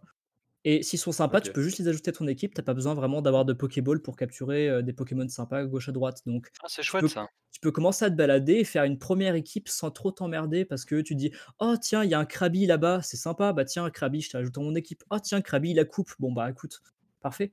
Oui, c'est bien. Voilà Ouais, et tu commences toujours tu commences toujours avec un Machoke qui lui peut construire des des bases, voilà, parce que c'est un OK. Pokémon type combat. Oui, OK. tu pas tout nu non plus. Tu pas tout nu, voilà.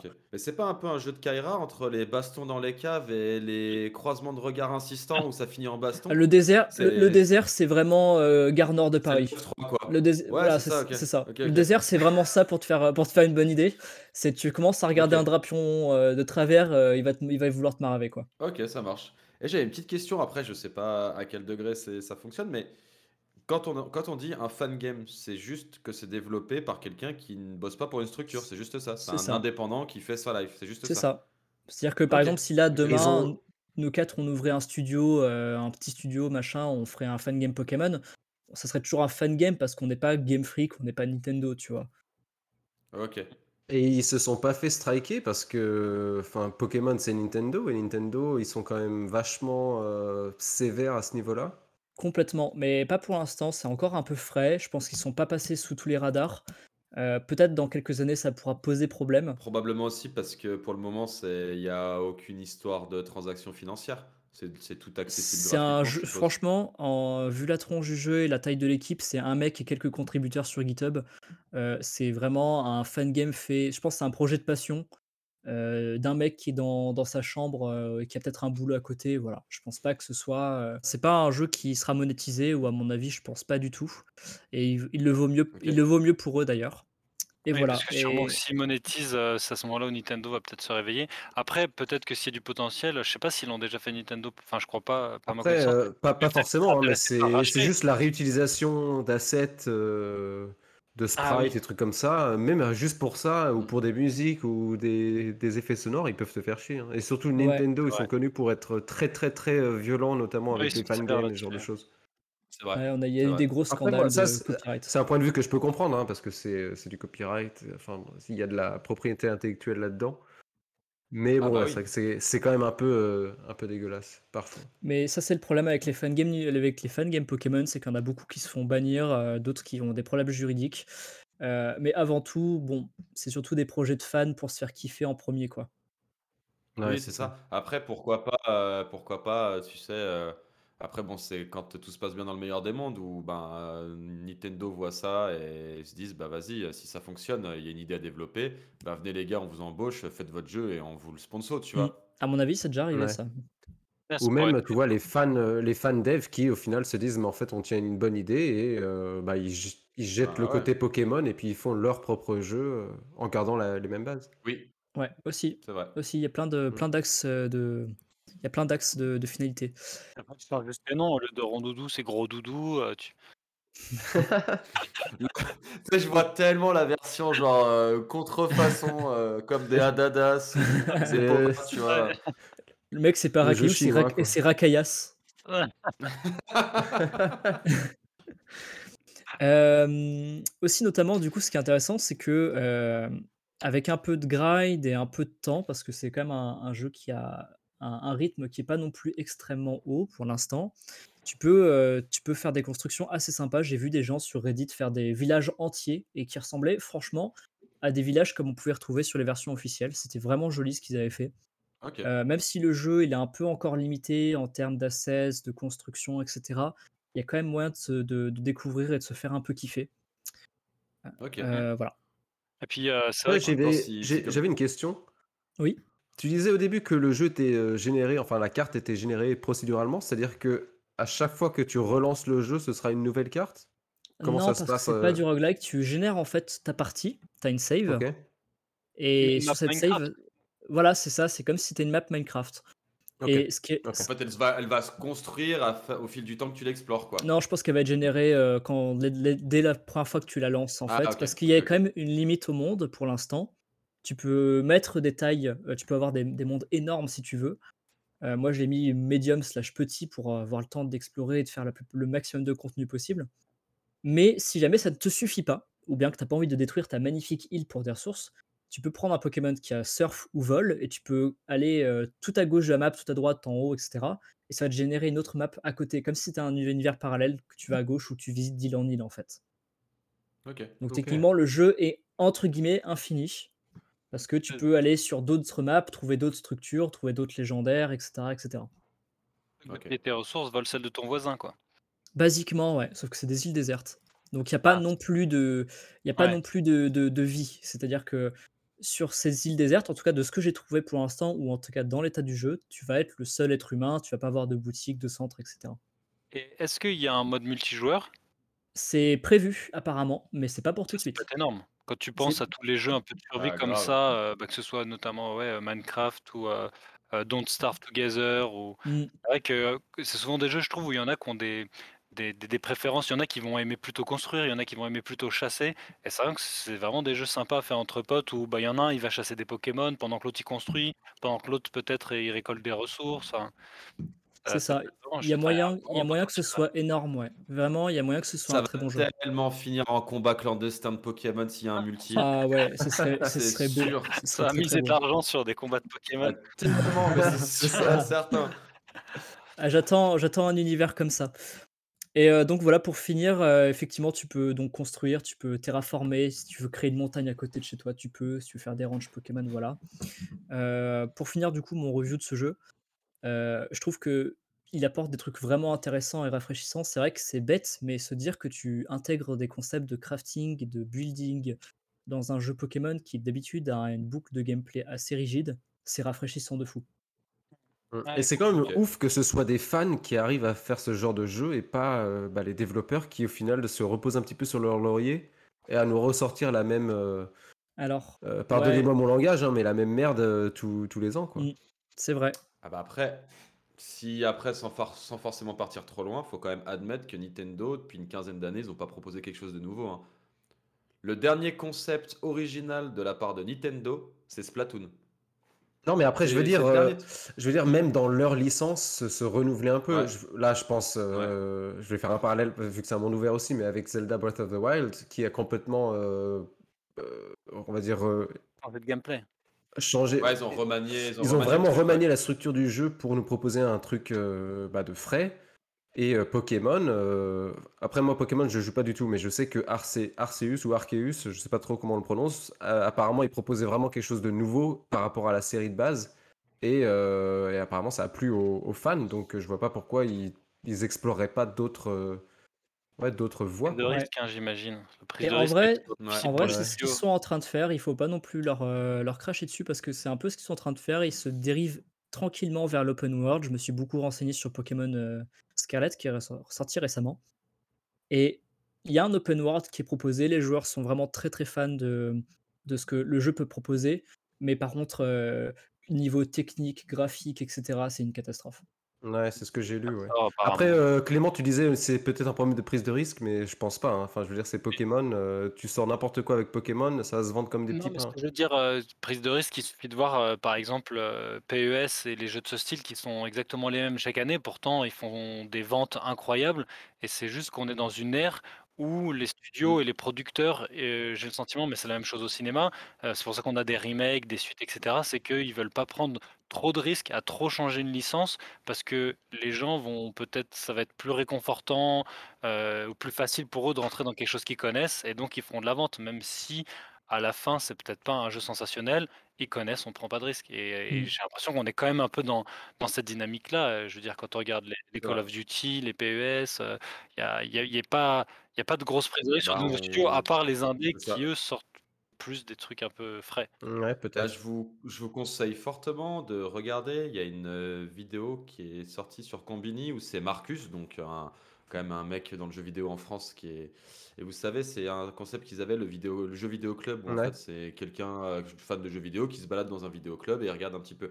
Et du coup, pendant une petite 5 minutes de cette vidéo, il aborde le sujet un peu de Nintendo et de leur parti pris depuis quelques temps et tout. Et franchement, la manière dont il en parle, c'est vraiment intéressant parce que c'est vrai que bah étant fa- bah, moi j'aime bien aussi Nintendo et c'est vrai que bah, ça fait quand même pas mal de temps. Bon après on dérive un petit peu sur le sujet de Pokémon, mais regardez, il parle un petit peu des dérives de, du, de, de, de Nintendo et un petit peu le, le fait qu'il n'y ait pas vraiment de parti pris et qu'on stagne un petit peu. Et Non, mais Nintendo, euh, Nintendo.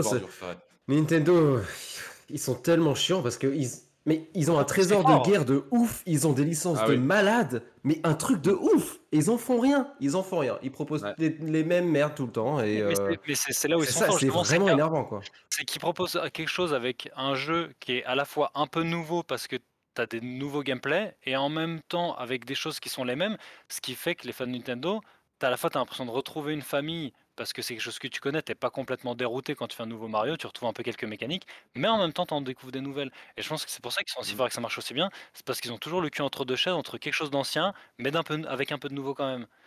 Et Ouais, mais pourtant, euh, pourtant, quand ils ont, pourtant, quand ils ont tenté des trucs, euh, bon, à part euh, là dernièrement, le, je crois qu'ils avaient fait Arms avec la, comment s'appelle, Les la, Switch Mm. avec les personnages qui avaient les bras extensibles. Bon, à part ça, je veux dire, à chaque fois qu'ils ont tenté des trucs, euh, ça a plutôt bien fonctionné parce que tu regardes, ben, du coup, il y avait Splatoon. Splatoon, ça a quand même bien marché. Bon, après, faut aimer le concept, mais c'est pas, c'est pas nul à chier. Et juste avant, c'était Pikmin. En vrai, juste avant Splatoon, le- le- la création originale de Nintendo, c'était Pikmin. Et Pikmin, c'était très très bien aussi. Sauf que pareil, bah, Pikmin 3, on n'en a jamais entendu parler. Enfin, je trouve que c'est dommage. Comme Mm. tu dis, euh, Simon, ils ont de l'or dans les mains et t'as l'impression qu'ils en font un peu du. Pour rajouter Ils ont sur pas, ce ils ont pas besoin, ils ont pas besoin de, de faire plus parce que la Switch, ça se vend comme des petits pains. Ça va bientôt mais- devenir euh, une des trois consoles les plus, les plus vendues de tous les temps. Donc bref, euh, ils ont pas besoin de faire quoi que ce soit en fait. hein. Donc euh, ouais, voilà. Mais ils sont chiants juste pour ça. Quoi. Mm. Qu'ils sont vraiment chiants. Après, On a un peu- rajouter sur ça, spécifiquement sur Pokémon, si on a un peu le temps, euh, un vrai problème qu'il y a avec la série Pokémon, c'est que euh, la- on va dire que Pokémon, c'est un peu divisé en quatre compagnies, si tu veux. Il y a plusieurs personnes et compagnies qui ont les parts de marché de cette boîte et de tout ce qui gère Pokémon, à l'image Pokémon. Et le problème, c'est qu'en fait, euh, ils ont tous des deadlines à respecter entre eux, en fait. Par exemple, tu as les cartes à jouer, qui sont une grosse vente de la, licence aussi. Euh, tu as le jeu vidéo, tu as l'animé, et tu as tout ce qui est euh, marketing, peluche, euh, etc. etc. C'est basiquement les quatre euh, actionnaires en fait, de Pokémon, de The Creature Company. Et le vrai problème, en fait, c'est que eh ben, si c'est des trucs qui doivent sortir régulièrement, surtout avec le jeu de cartes Pokémon et l'animé, s'il doit y avoir un épisode tout le monde doit s'adapter. c'est ça, si dans l'épisode, euh, je sais pas, euh, 40 milliards euh, de Pokémon euh, XY, je sais pas quoi, Sacha doit faire des sandwichs à ses Pokémon, il faut qu'il y ait cette feature-là dans le jeu, et il faut qu'il y ait ça dans les cartes, tu vois. Donc, Il faut qu'il y ait une pièce détachée. Enfin, il faut qu'il y ait un truc genre où tu puisses faire, toi, ton DIY du sandwich euh, comme dans le dessin animé. c'est ça. euh, Et, Avec euh, la super confiote Pokémon. Voilà, c'est ouais, ça. Et en fait, le truc, c'est que quand tu as beaucoup de trucs qui sont obligatoires dans tes deadlines en tant que développeur, t'as pas forcément le, le temps d'optimiser le reste, tu vois. Il Ouais. faut savoir que là, je crois qu'ils ont sorti deux jeux en 10 mois, hein, quand ils pensent. Deux jeux Ouais, non, triple A en truc 10 de mois. Parce que parce qu'il y a du marketing à suivre derrière, tu vois. Et je, je, je, je les excuse pas pour ça, hein, c'est honteux, ils devraient absolument euh, revoir leur formule, mais je pense que les développeurs sont beaucoup fusillés, euh, alors qu'en vrai, le problème vient surtout des hauts dirigeants et des gens qui s'occupent de marketing et, et de la Ah bourse. non, en oui, bien sûr. euh, moi, je pense que les développeurs, ils se font. euh, Enfin, les mecs, ils se ruinent la santé euh, justement pour proposer gueule, autant de jeux comme ça en, en si peu de temps. C'est. Tu te rends compte, en 10 mois, un triple A Pokémon Ouais. euh, pff, Et quand tu ouais, vois que le résultat, bah, comme tu dis, techniquement, c'est pas à la hauteur, euh, franchement, c'est c'est dommage. Voilà, il devrait Mm. peut-être euh, se repo- reposer et proposer quelque chose de mieux, de plus innovant. c'est ça. Donc, que, que donc, ce jeu va, espérons, les remettre en question. On verra. j'espère Ouais. bien. Ouais, peut-être, ouais, ça pourrait être cool. Donc Ça voilà, pourrait être petit cool, point ça brasse final un peu. sur, euh, sur Pokémon Wild. C'est un excellent jeu qui propose des trucs très rafraîchissants. Cependant, il est encore un peu frais, donc il n'y a pas de quoi faire une aventure non plus encore dessus. Euh, voilà, À suivre. c'est c'est à suivre. Ok. Eh ben, je serais curieux si tu pourras mettre dans la conversation. Y a pas de le- souci, le lien je vous pour enverrai le ça. jeu, je suis curieux de regarder. Voilà. Eh ben, en tout cas, ouais, une, euh, une, effectivement, beaucoup. merci Ouais, c'est Max euh, pour euh, cette trouvaille qu'on va, qu'on va Ouais. surveiller euh, euh, et voir comment ça évolue et si effectivement il se fait pas striker par Nintendo, espérons-le en tout cas pour Je eux. l'espère. Et je vous propose de passer à la suite euh, en faisant notre interlude de Poker News que maintenant euh, vous connaissez. Interlude J'adore. que le, le monde nous envie. Exactement. Exactement. Que je vais euh, Les Américains cherchent la recette. la recette secrète qu'ils ne trouveront pas. Je vais représenter euh, pour nos auditeurs et nos auditrices le Poker News. Euh, donc je vais présenter différentes sorties jeux vidéo ou des news plus globalement autour du jeu vidéo euh, à nos trois PV ici présents. et chacun d'entre vous va réagir, par rapport à à la façon dont il va, plébisciter ou pas, cette news, suivre ou pas cette news, avec, des adjectifs liés au poker comme, je je me couche, check, je suis, je relance ou all-in. Et donc je vous propose cette fois de faire un tour de table, où chacun dit d'abord, directement, bah, s'il suit, relance et cetera et après qu'on débatte tous ensemble sur la news, si ça vous va. Ça marche. ça va bien. Super. Et bah, pour commencer, je vais vous parler, d'un jeu, qui n'est pas encore sorti, qui s'appelle Atomic Heart. Je sais pas si ça vous parle? Ouais. Jamais entendu parler. Atomic Heart. un ouais.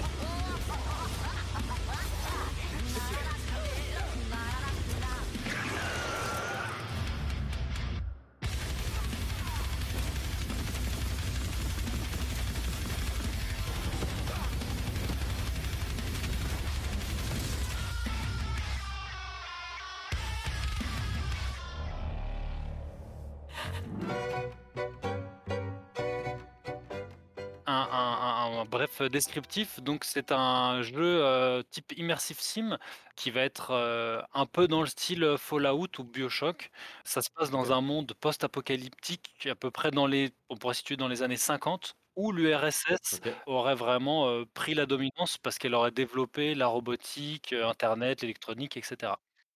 Heu, Ok. le jeu, il se joue à la première personne et on va avoir des pouvoirs et des armes à feu qu'on va pouvoir combiner, heu, pour faire des combos. Par exemple, on va pouvoir mouiller ses adversaires et les électrocuter ou les geler et tirer dessus ou même aussi des armes au corps à corps pour faire des des des combinaisons, heu, mmh, le plus dévastatrices possible.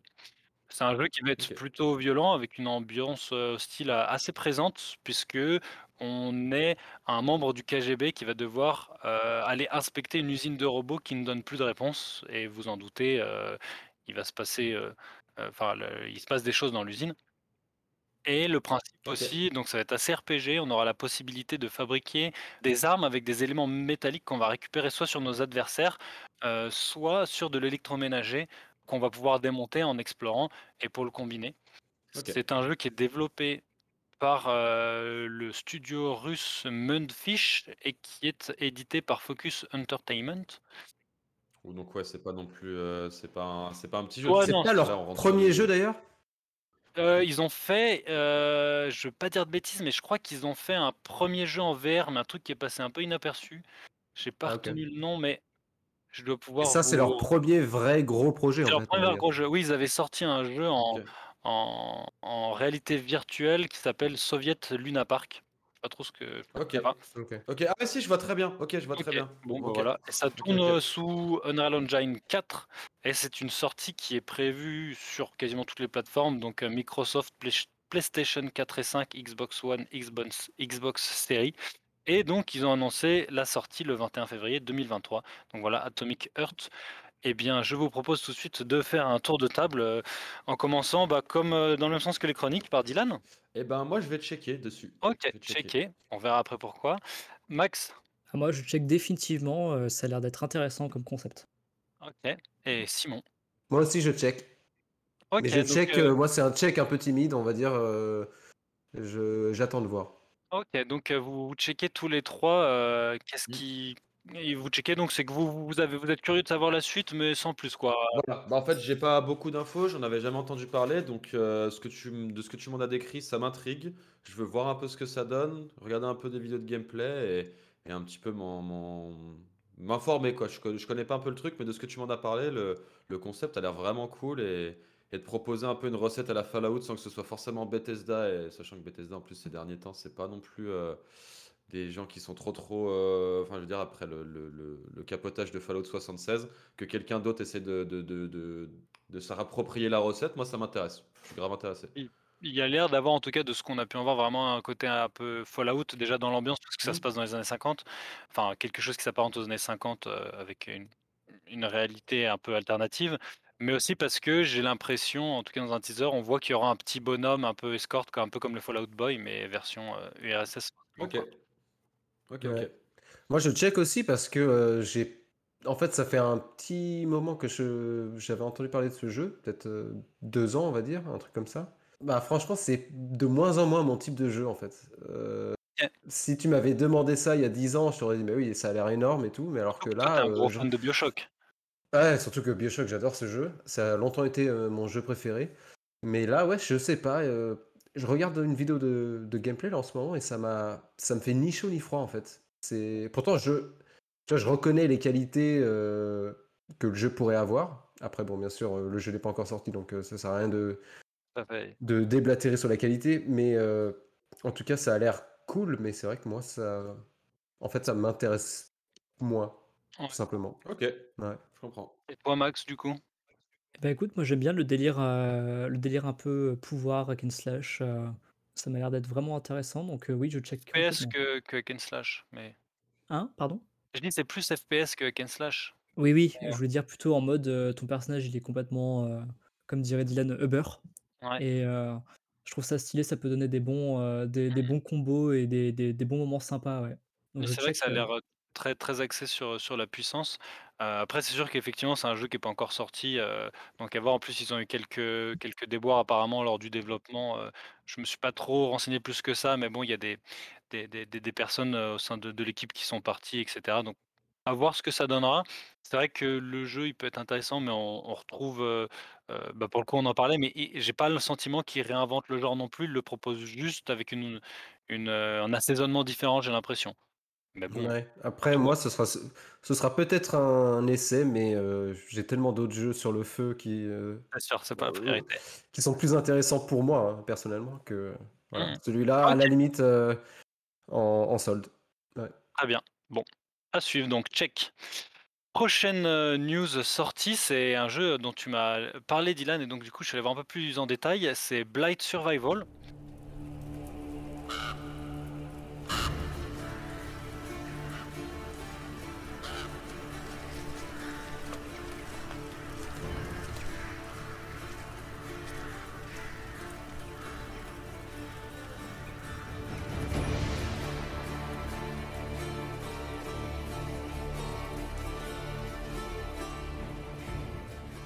Heu, donc c'est un jeu de zombies médiéval à la troisième personne. Heu, dit comme ça, ça peut paraître étrange, mais pourquoi pas? Donc heu, c'est un jeu qui, est, développé par un studio indépendant. Alors je sais pas comment ça se prononce, Aenir, H-A-E-N-I-R, qui est composé seulement de 2 personnes. C'est assez balèze quand on voit en tout cas le le trailer qu'ils ont enfin la bande annonce avec du gameplay qu'ils ont révélé parce que ça a l'air d'un un gros boulot. Heu, c'est un jeu qui tourne sous l'Unreal Engine 5, c'est assez beau. Heu et un peu dans le dans ce que ça présente en tout cas, dans le gameplay, dans l'atmosphère, moi ça m'a beaucoup fait penser à des jeux à la Naughty Dog comme, heu, Uncharted ou The Last of Us, notamment parce qu'il y a des zombies bien sûr, mais aussi parce qu'il y a l'air d'avoir pas mal de détails apportés sur les animations, les déplacements des personnages. Heu, par exemple, quand on va, heu, fouiller un cadavre et bah, le personnage va vraiment déplacer le corps, le corps va bouger pour qu'on puisse, heu, récupérer des choses. Bon après il y a des choses c'est pas de la simule non plus parce qu'on voit bien dans le trailer que ah, il y a un moment d'infiltration où le personnage est en armure et il rampe et personne ne l'entend. Mais ça enfin voilà, vous allez me dire ce que vous en pensez et un autre point aussi qui peut être intéressant, c'est que c'est un jeu qui pourra se jouer seul ou en coop jusqu'à 4 joueurs. Après j'ai pas d'autres, informations, il y a pas encore de date de sortie. C'est vraiment une prise de température pour l'instant. Qu'en dites-vous messieurs? Euh, bah moi dessus, je vais mettre une relance. OK, très bien. Max? Bah, je suis assez intéressé par le jeu. L'univers a l'air d'être vraiment stylé et enfin, je sais pas, il a l'air d'être en fait très immersif. Je sais pas, ça me capte en fait. Donc, je vais je vais relancer avec un grand intérêt aussi. Donc c'est relance aussi pour Max et pour toi Simon? Moi, à la base, j'allais dire: «Je me couche», mais là, en regardant le trailer, heu, on va dire que je check. OK.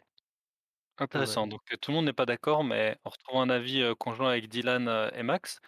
Du coup, qu'est-ce qui vous oriente, Max et et Dylan, Bah, je relance parce que, faut être honnête, quand tu regardes le trailer, ça, enfin, je veux dire, c'est, ça, ça a l'air quand même d'être euh, techniquement déjà euh, bien au top.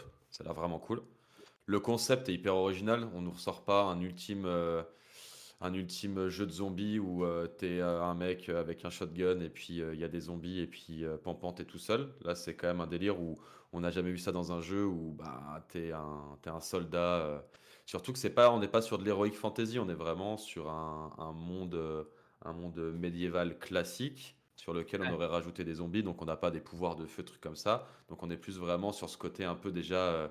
Un peu terre à je trouve que dans le jeu, il y a cette espèce d'ambiance un peu, tu sais, peste Ouais, noire, euh, complètement, ouais. Mm. un truc très, très, euh, très, très pesant, très, très dur et tout. Donc il a l'air quand même très. euh, Bah, c'est comme il a l'air vachement gothique comme jeu. Il fait très, C'est vrai. euh, il a cette ambiance très, voilà, très, très pesante. Des corbeaux, euh, ce côté, voilà, il y a des cadavres de partout.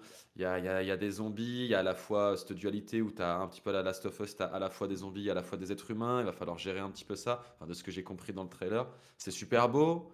Ça a pas l'air, ça a l'air- ça a l'air d'être un peu scripté dans le combat, mais pas trop pour que ce soit quand même assez jouissif. Il a l'air en tout cas d'avoir des belles animations. Après, à voir si effectivement ce sera réellement présent et dans quelle mesure, comme tu dis, ce sera scripté. C'est ça. Et en tout cas, ben, de ce que propose, en fait, le, le- juste le concept pour moi mérite une relance parce que on nous propose enfin quelque chose de frais et Ah ouais, mais quelque c'est chose vrai. de bien fait. Enfin, qui a l'air, qui a l'air en tout cas d'être bien fait. Oui, Donc à à suivre voir quand quand ça ce sera sort, ouais. sorti, évidemment. Parce que Exactement. quand, Mais ouais, de, de, de ce que propose le concept et de euh, ce à quoi ça ressemble, pour moi, ça vaut le détour, je pense. Mm. Le jeu Max est vraiment, vraiment beau. hein. Ouais. Le Ah, là, jeu est on sent vraiment beau, le- l'at- l'atmosphère, elle se ressent super facilement. je pense qu'une fois sur, des, sur nos écrans, je pense que je pense Ouais. que c'est y a de quoi plonger dedans pour un bon Ouais. moment. Alors encore une fois, bien sûr, il faut pas, il faut pas se lancer dedans les, les yeux fermés, mais c'est très très attractif en tout cas de mon côté. J'avoue que je suis captivé. C'est vrai que je suis ouais, curieux de voir le premier test. Et toi, du coup, Simon, un simple check finalement. Toi qui pourtant aimes bien Naughty Dog, et on sent qu'il y a quand même d'inspiration dans, dans, dans, dans, dans Blight Survival. Ouais, carrément. euh, j'ai pardon, j'ai regardé le trailer. Et bah, je vais faire un petit peu le vieux con, mais euh, moi, je vous avoue que je vois pas euh, l'innovation où est-ce qu'elle est. En gros, alors je, je comprends, Dylan, ce que tu voulais dire, et l'ambiance a l'air a l'air top. Là-dessus, y a, j'ai rien à redire. Le jeu est beau. En tout cas, le trailer, le trailer au niveau de son, de son ambiance et de son univers, ça donne envie. Mais après, de ce qu'on y fait, pour moi, ça a pas l'air de euh, réinventer la roue. En gros, ça a l'air oui, j'ai l'impression de retrouver euh, l'école Naughty Dog, euh, mais à la sauce médiévale en fait. Et ça, ça a déjà été fait par un studio français en plus, et ça s'appelle A Plague Tale. Et Ouais, si vous n'avez pas fait A Plague Tale, je vous invite à le faire parce que le premier, en tout cas le premier, j'ai pas fait le deuxième, ouais.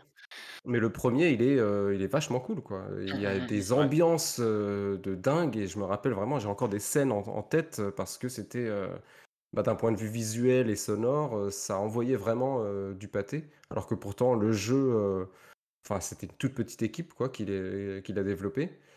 Donc, euh, ouais, voilà, euh, pour moi, Blade Survival, je vois pas trop en fait où est-ce que l'est l'innovation. euh, Mais bon, je check par curiosité, mais euh, ouais, je sais pas si je, si je me lancerai dans l'aventure. quoi. Ok. Ok, Mais euh, moi, il y, a- il y a juste un truc que, que je trouve, effectivement, je suis d'accord, euh, c'est hum, c'est c'est à la fois un peu revisité, mais on garde quand même peut-être des bases après voir vraiment qu'on sortira. Mais quelque chose moi, qui m'a quand même beaucoup chauffé, c'est rien que le fait qu'il y ait une, euh, une, une coopération. Le nombre de fois je me suis dit, un The Last of Us en coop, ça Mais pourrait être énorme. Et là, tu dis, t'es avec tes potes, il y en a un qui a l'arc, il y en a un qui est grosse armure lourde avec des épées, et tu vas commencer à les taquiner de zombies. Ça peut être sympa. Après, bien sûr, une fois de plus, euh, à voir comment ça va être mis en place euh, quand ça va Ouais, réellement Après, il faut savoir où est-ce qu'ils veulent aller. Si est-ce qu'ils veulent proposer un jeu narratif euh, en couloir euh, où tu peux jouer en coop, ou est-ce qu'ils veulent vraiment un jeu où tu peux aller un peu n'importe où en monde ouvert euh, Parce que du coup, ça change Ouais, quand ça même donne. de s'y attarder et de voir ce qu'ils vont proposer. Ouais. Est-ce que la partie multi sera la même que la partie solo? Est-ce que ce Ouais. sera scénarisé? Ce sera, ce sera plus un truc avec des vagues et on te propose un multi, histoire de te dire on te met un multi, mais au final, ça sert pas les propos. Je suis d'accord. Ouais. Après, par contre, dans le principe de dire, je trouve que je trouve pas du tout que ça ressemble à Plectel dans le sens où Plectel, moi, je trouve que le jeu est incroyable et je pense que ça doit être une pépite. Euh, Clément le sait, j'ai un gros problème avec les jeux du principe du Nemesis. J'aime pas du tout les jeux où j'ai le sentiment que je peux pas me défendre. Les jeux où en fait je dois, je dois toujours être dans la survie, dans le caché, le machin, genre tout ce qui va être euh, Alien Isolation, tous ces trucs-là, j'ai beaucoup de mal avec ces Ouais. jeux parce que j'ai l'impression d'être euh, d'être la pute du jeu. C'est horrible à dire, hein, mais j'ai l'impression que le jeu il me malmène et que je peux rien faire. Et c'est hyper frustrant. Et moi, c'est. Après, je peux comprendre que franchement, c'est des jeux oufissimes, mais moi, ça me fait pas du tout vibrer ces jeux-là. Donc, euh, c'est pour ça que là, pour le coup, de pouvoir prendre une espèce de clé mort à deux mains et de défoncer du zombie en mode euh, je suis un espèce de soldat royal, mon gars. je- Ah, moi, ça, ça me chauffe de ouf.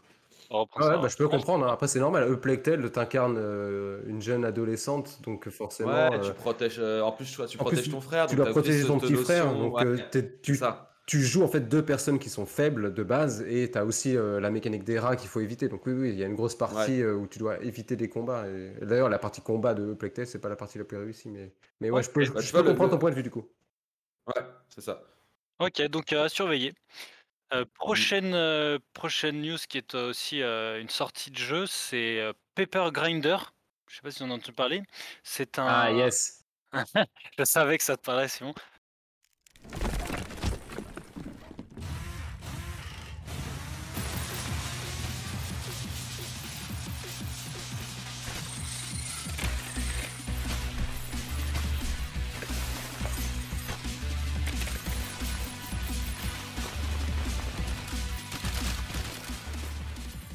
Tu vois, je, je ne t'ai pas oublié. C'est un, un jeu qui est produit par Devolver et qui est développé par un studio indé qui s'appelle. euh, alors, je sais pas comment on prononce. Arhesh. Arhek.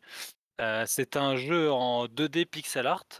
Et donc, on va jouer une jeune femme nommée Pepper euh, qui avance avec une foreuse à la main. Euh, et Ok. on va euh, creuser des tunnels dans le sol, là où c'est possible de creuser, puisqu'il y a des, des- des- des parties, des zones où on ne pourra pas creuser. Ça va permettre d'avancer, mais ça, elle va aussi se servir, servir pardon, de cette foreuse comme arme. Et on va se défendre avec ça. Donc, c'est un jeu euh, qui pourrait un peu s'apparenter à un style Rayman, je trouve, où il va y avoir un peu de la plateforme, il va y avoir des ennemis, il va falloir avoir un jeu de, de, de rythme et gérer son rythme pour passer par exemple entre différents rochers qu'on peut creuser qui flottent dans l'air, il y a de la lave en dessous, et ben avec le système, avec la, justement la foreuse, on va aller chercher prendre la vitesse pour sortir du bloc et aller chercher celui d'après, atterrir sur nos ennemis. Ça a l'air assez nerveux comme gameplay puisque des fois on pourra attraper aussi une sulfateuse à la place de la foreuse pour tirer et exploser nos ennemis. Il y aura euh, des boss également, il faudra trouver des patterns et grâce à la foreuse, par exemple, les attaquer par le ventre, euh, des choses comme ça. Et c'est un jeu qui est prévu pour euh, le printemps 2023 et qui sortira sur PC et Nintendo Switch exclusivement. Messieurs, tour de table Euh, moi, je me couche, Ok. personnellement. Max Moi, je check. Ok. Et Simon Tapis. on, on- on sent les profils de, de, C'est de ça, joueurs ouais, différents dire, vous sent êtes, ouais. parce que à chaque fois on n'a pas du tout les mêmes, euh, les mêmes ressentis sur les jeux. Euh, du coup, euh, pourquoi, bah, Simon, pourquoi le tapis, pourquoi le all-in Mais ça m'étonne pas toi sur un jeu Devolver. Ouais, bah déjà j'adore Devolver, j'ai fait énormément de jeux qu'ils ont édités, euh, dont le jeu que je vais présenter tout à l'heure. Mais ouais, Paper Grinder, euh, ça fait... J'avais vu passer les images sur Twitter euh, bah, du développeur directement, et ça m'avait intrigué parce que ça reprend en fait une, euh, une mécanique du jeu euh, Ori 2, alors je sais plus, Ouais. c'est The Will and the Wisp, je crois. Ouais, c'est ça. Et en fait, il y a toute une partie de la map que tu dois explorer en bah, à peu près comme dans ce jeu euh, Paper Grinder où tu dois en fait forer euh, dans du sable et tout ça. Et c'est comme si les développeurs ils avaient choisi ce, cette parcelle de- du jeu et qu'ils en avaient fait un jeu entier. En fait, ils avaient euh, ils ont vraiment pris ce concept et ils l'ont euh, euh, ouais, ils l'ont étendu à un jeu complet. Et en regardant le trailer, euh, eh ben, ça m'a grave saucé. Et du coup, je l'ai mis direct dans ma wishlist. Ça, pour moi, ça coche euh, toutes en les cases de, de mon profil de joueur. C'est du pixel art, c'est nerveux. euh, ça a l'air, euh, ça a l'air marrant, quoi. Enfin, ça a juste l'air fun. Ah, c'est vrai que ça a l'air euh, assez ouais. fun, assez coloré aussi comme univers. Et du coup, Ouais. Donc toi Dylan, tu t'es plutôt couché, pas ton style de jeu? Ouais, c'est pas trop ma cam, de manière générale, tout ce qui est un peu jeu pixel comme ça. Il y en a quelques-uns que j'ai bien aimé, mais c'est pas. Non, c'est pas ma archicam ce, ce style de jeu. En plus, c'est surtout, ça a l'air d'être un jeu quand même qui a une grosse part sur Nintendo. Et moi, j'ai pas trop de console Nintendo, même s'il sort sur PC. Mais enfin, dans mes priorités de jeu, euh, si je me mets à jouer à ce genre de jeu, c'est que vraiment, euh, j'ai pas grand. Enfin, et que t'as fait tout le reste, quoi. En fait, ça serait genre en mode un pote il me dit ah, j'ai à la maison, je, je vais chez lui, euh, il me montre, je dis ah vas-y, je prends la manette, je teste, mais je pense que ça s'arrêterait là sur ce genre de jeu quoi. Ok, je comprends. Et toi Max, du coup? Alors, moi, je suis assez intéressé par le jeu, mine de rien. C'est juste que j'aime pas, euh, j'apprécie pas forcément euh, all-in comme ça sur un coup de tête. Euh, il- pareil, ça check vachement euh, pas mal de trucs euh, en moi. C'est-à-dire que ça, c'est pareil, c'est nerveux. Ça, j'aime bien les jeux qui sont nerveux. Euh, c'est le, le monde, il est coloré, il est beau, le design, ils sont vraiment stylés. J'ai beaucoup, beaucoup aimé, par exemple, le, le character design du boss euh, Scarabée là. Ouais, euh, trailer l'OST, elle a l'air Oula. hyper bonne aussi. Ouais. Donc euh, ça coche bien, ça gauche bien partout. Donc je check, mais avec très grand intérêt, même limite une relance. Ok, c'est noté. Bon, après, moi, je dis, euh, je dis tapis, mais c'est juste euh, sur le coup de l'émotion. hein. Non, mais bien sûr, bah, bien après, sûr que le jeu sorte. On est d'accord, c'est le but du Et voilà. poker news, bien évidemment. euh, le, le- comme nous le sommes tous précommandés, c'est le mal. Oh bah t'inquiète, hein. Mm. tu me dis euh, c'est un Elder Scroll 6, j'ai pas de vidéo, tu me parles de Elder Scroll 6, euh, je mets un tapis et je vais chercher dessous, je remets un tapis. hein. J'ai jamais vu de vidéo dessus. hein. Mais oui, effectivement, c'est plus, euh, c'est plus pour représenter un peu votre, euh, vo- votre attrait pour, pour les news et Mm. sorties jeux. Yes. Mais je, compre- je comprends, euh, je comprends le- l'attrait du, du côté nerveux, ça, bah, ça, a- ça a ce côté un peu Hollow Knight, un peu rapide, bam bam, tu bouges de partout, ça a l'air, euh, ouais, ça a l'air, euh, Très fun. je, com- je comprends, je comprends le- à l'engouement. tester, peut-être. Euh, prochaine news, on va sortir un peu des, des- des sorties jeux. Donc là, c'est une news un peu rigolote euh, que, que m'a gentiment euh, partagé Max. Oui. Donc, C'est une news sur Ultra Kill dont on a parlé euh, dans le premier épisode de ce podcast. Donc, Ultra Kill, je Ouais. le rappelle, Ok. Euh, pour celles et ceux qui n'auraient pas euh, écouté le premier podcast, c'est un, un FPS euh, nerveux, très nerveux, très dynamique, voire épileptique, dans lequel on va devoir tirer sur des ennemis pour récupérer du sang, puisqu'on est un robot et pour s'en nourrir. Ah, je veux dire, le nom du jeu, c'est quand même Ultra Kill. Donc bon, ça, ça t'annonce la couleur. C'est ça, la description, c'est ultra violente, ultra fast FPS, ouais. Exactement, très fast FPS. Et euh, comme on avait pu le comprendre lorsque Max nous l'avait présenté, le, le- donc apparemment il n'y a qu'un seul développeur, peut-être deux, mais un seul, hein, c'est ça Max si je me Il y en a quel- non, il y en a quelques-unes, euh, il y a quelques-uns des quand même, Ok. quelques développeurs pardon. Quelques développeurs, développeuses peut-être, et euh, qui sont un peu perchés puisqu'ils mettent euh, des modes dans les jeux un peu rigolos, notamment euh, il y avait un dont tu nous avais parlé, un mode secret qui permettait d'accéder à un jeu de drague, et donc qui sortait complètement du contexte. Enfin, ils sont un peu barrés et ils sont allés au bout puisque ils ont sorti un mode sur le jeu et ce mode va vous pouvoir vous permettre de connecter votre sextoys au jeu et pour avoir des vibrations adaptées Aïe, au aïe, jeu aïe, et au aïe, aïe. gameplay. Il y en a pour les garçons, pour les filles, puisque c'est compatible avec tous les sextoys. Et donc, vous pouvez aller sur un site que je ne connaissais pas, que j'ai découvert du coup, qui s'appelle euh, buttplug.io. Merci. Max. Ça existe vraiment Ça existe vraiment. C'est très sérieux, hein, et c'est un mode qui est vraiment fait par les développeurs. Oh putain. Et Ok, donc, Buttplug.io, euh, c'est un site qui permet de développer. euh, c'est c'est- c'est un, un- un site sur lequel il y a un, un programme open source qui permet de lier des sextoys électroniques à des plateformes, etc. Et notamment, là, ils l'ont fait avec un jeu vidéo. Ils ont donc, euh, euh, bah voilà, euh, tu, tu peux connecter comme tu connecterais une manette. Et ben là, tu connectes euh, ton sextoys et il va réagir en fonction. Mais c'est interactif pendant que tu joues. Oui, Ouais, c'est ça. et c'est un mode officiel, oui.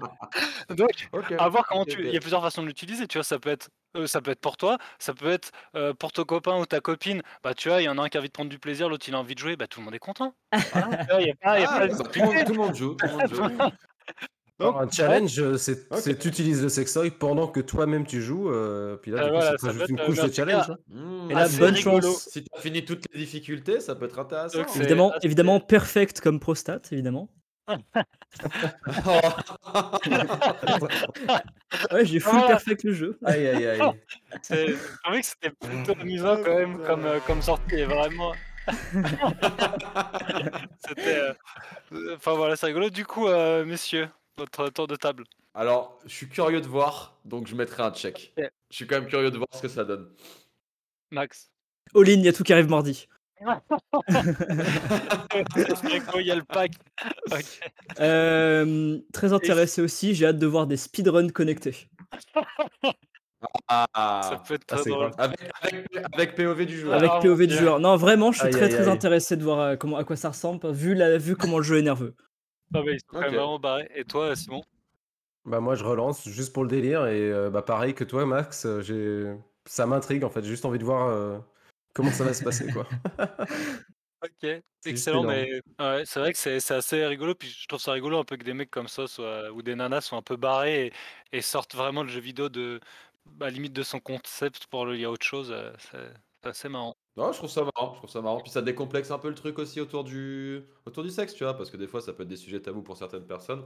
En vrai, tu vois, là, c'est, ça rend le truc marrant, tu vois, quand t'en parles. Donc, euh, non, non, franchement, euh, le concept est original. Mm. Ouais. Très bien. Donc euh, chacun aura son petit plug à Noël, si j'ai bien compris. ok, c'est Je le veux couleur sapin de Noël. noté. ouais. Oh putain! Le, La prochaine, heu, et dernière, heu, news, c'est, par rapport au PSVR 2 qui est donc annoncé Ouais. en février 2023, en sortie. Mmh. Je fais même si vous connaissez peut-être, je fais un un rapide tour d'horizon donc le PSVR qui 2 qui est destiné à la PlayStation 5, qui va être, celui-ci avec un casque et des manettes. Des manettes, liées au PSVR. Là, c'est pas on a le. PSVR sur la tête et on joue avec une manette de PlayStation, il y a il y a vraiment, des manettes dédiées. Donc ce qu'ils avancent dans les arguments marketing, je vais pas tous vous les faire, mais pour en citer quelques-uns, donc ils annoncent 2 écrans avec une 2 écrans OLED avec une résolution de 2000 par 2040, heu, donc des graphismes HDR en 4K.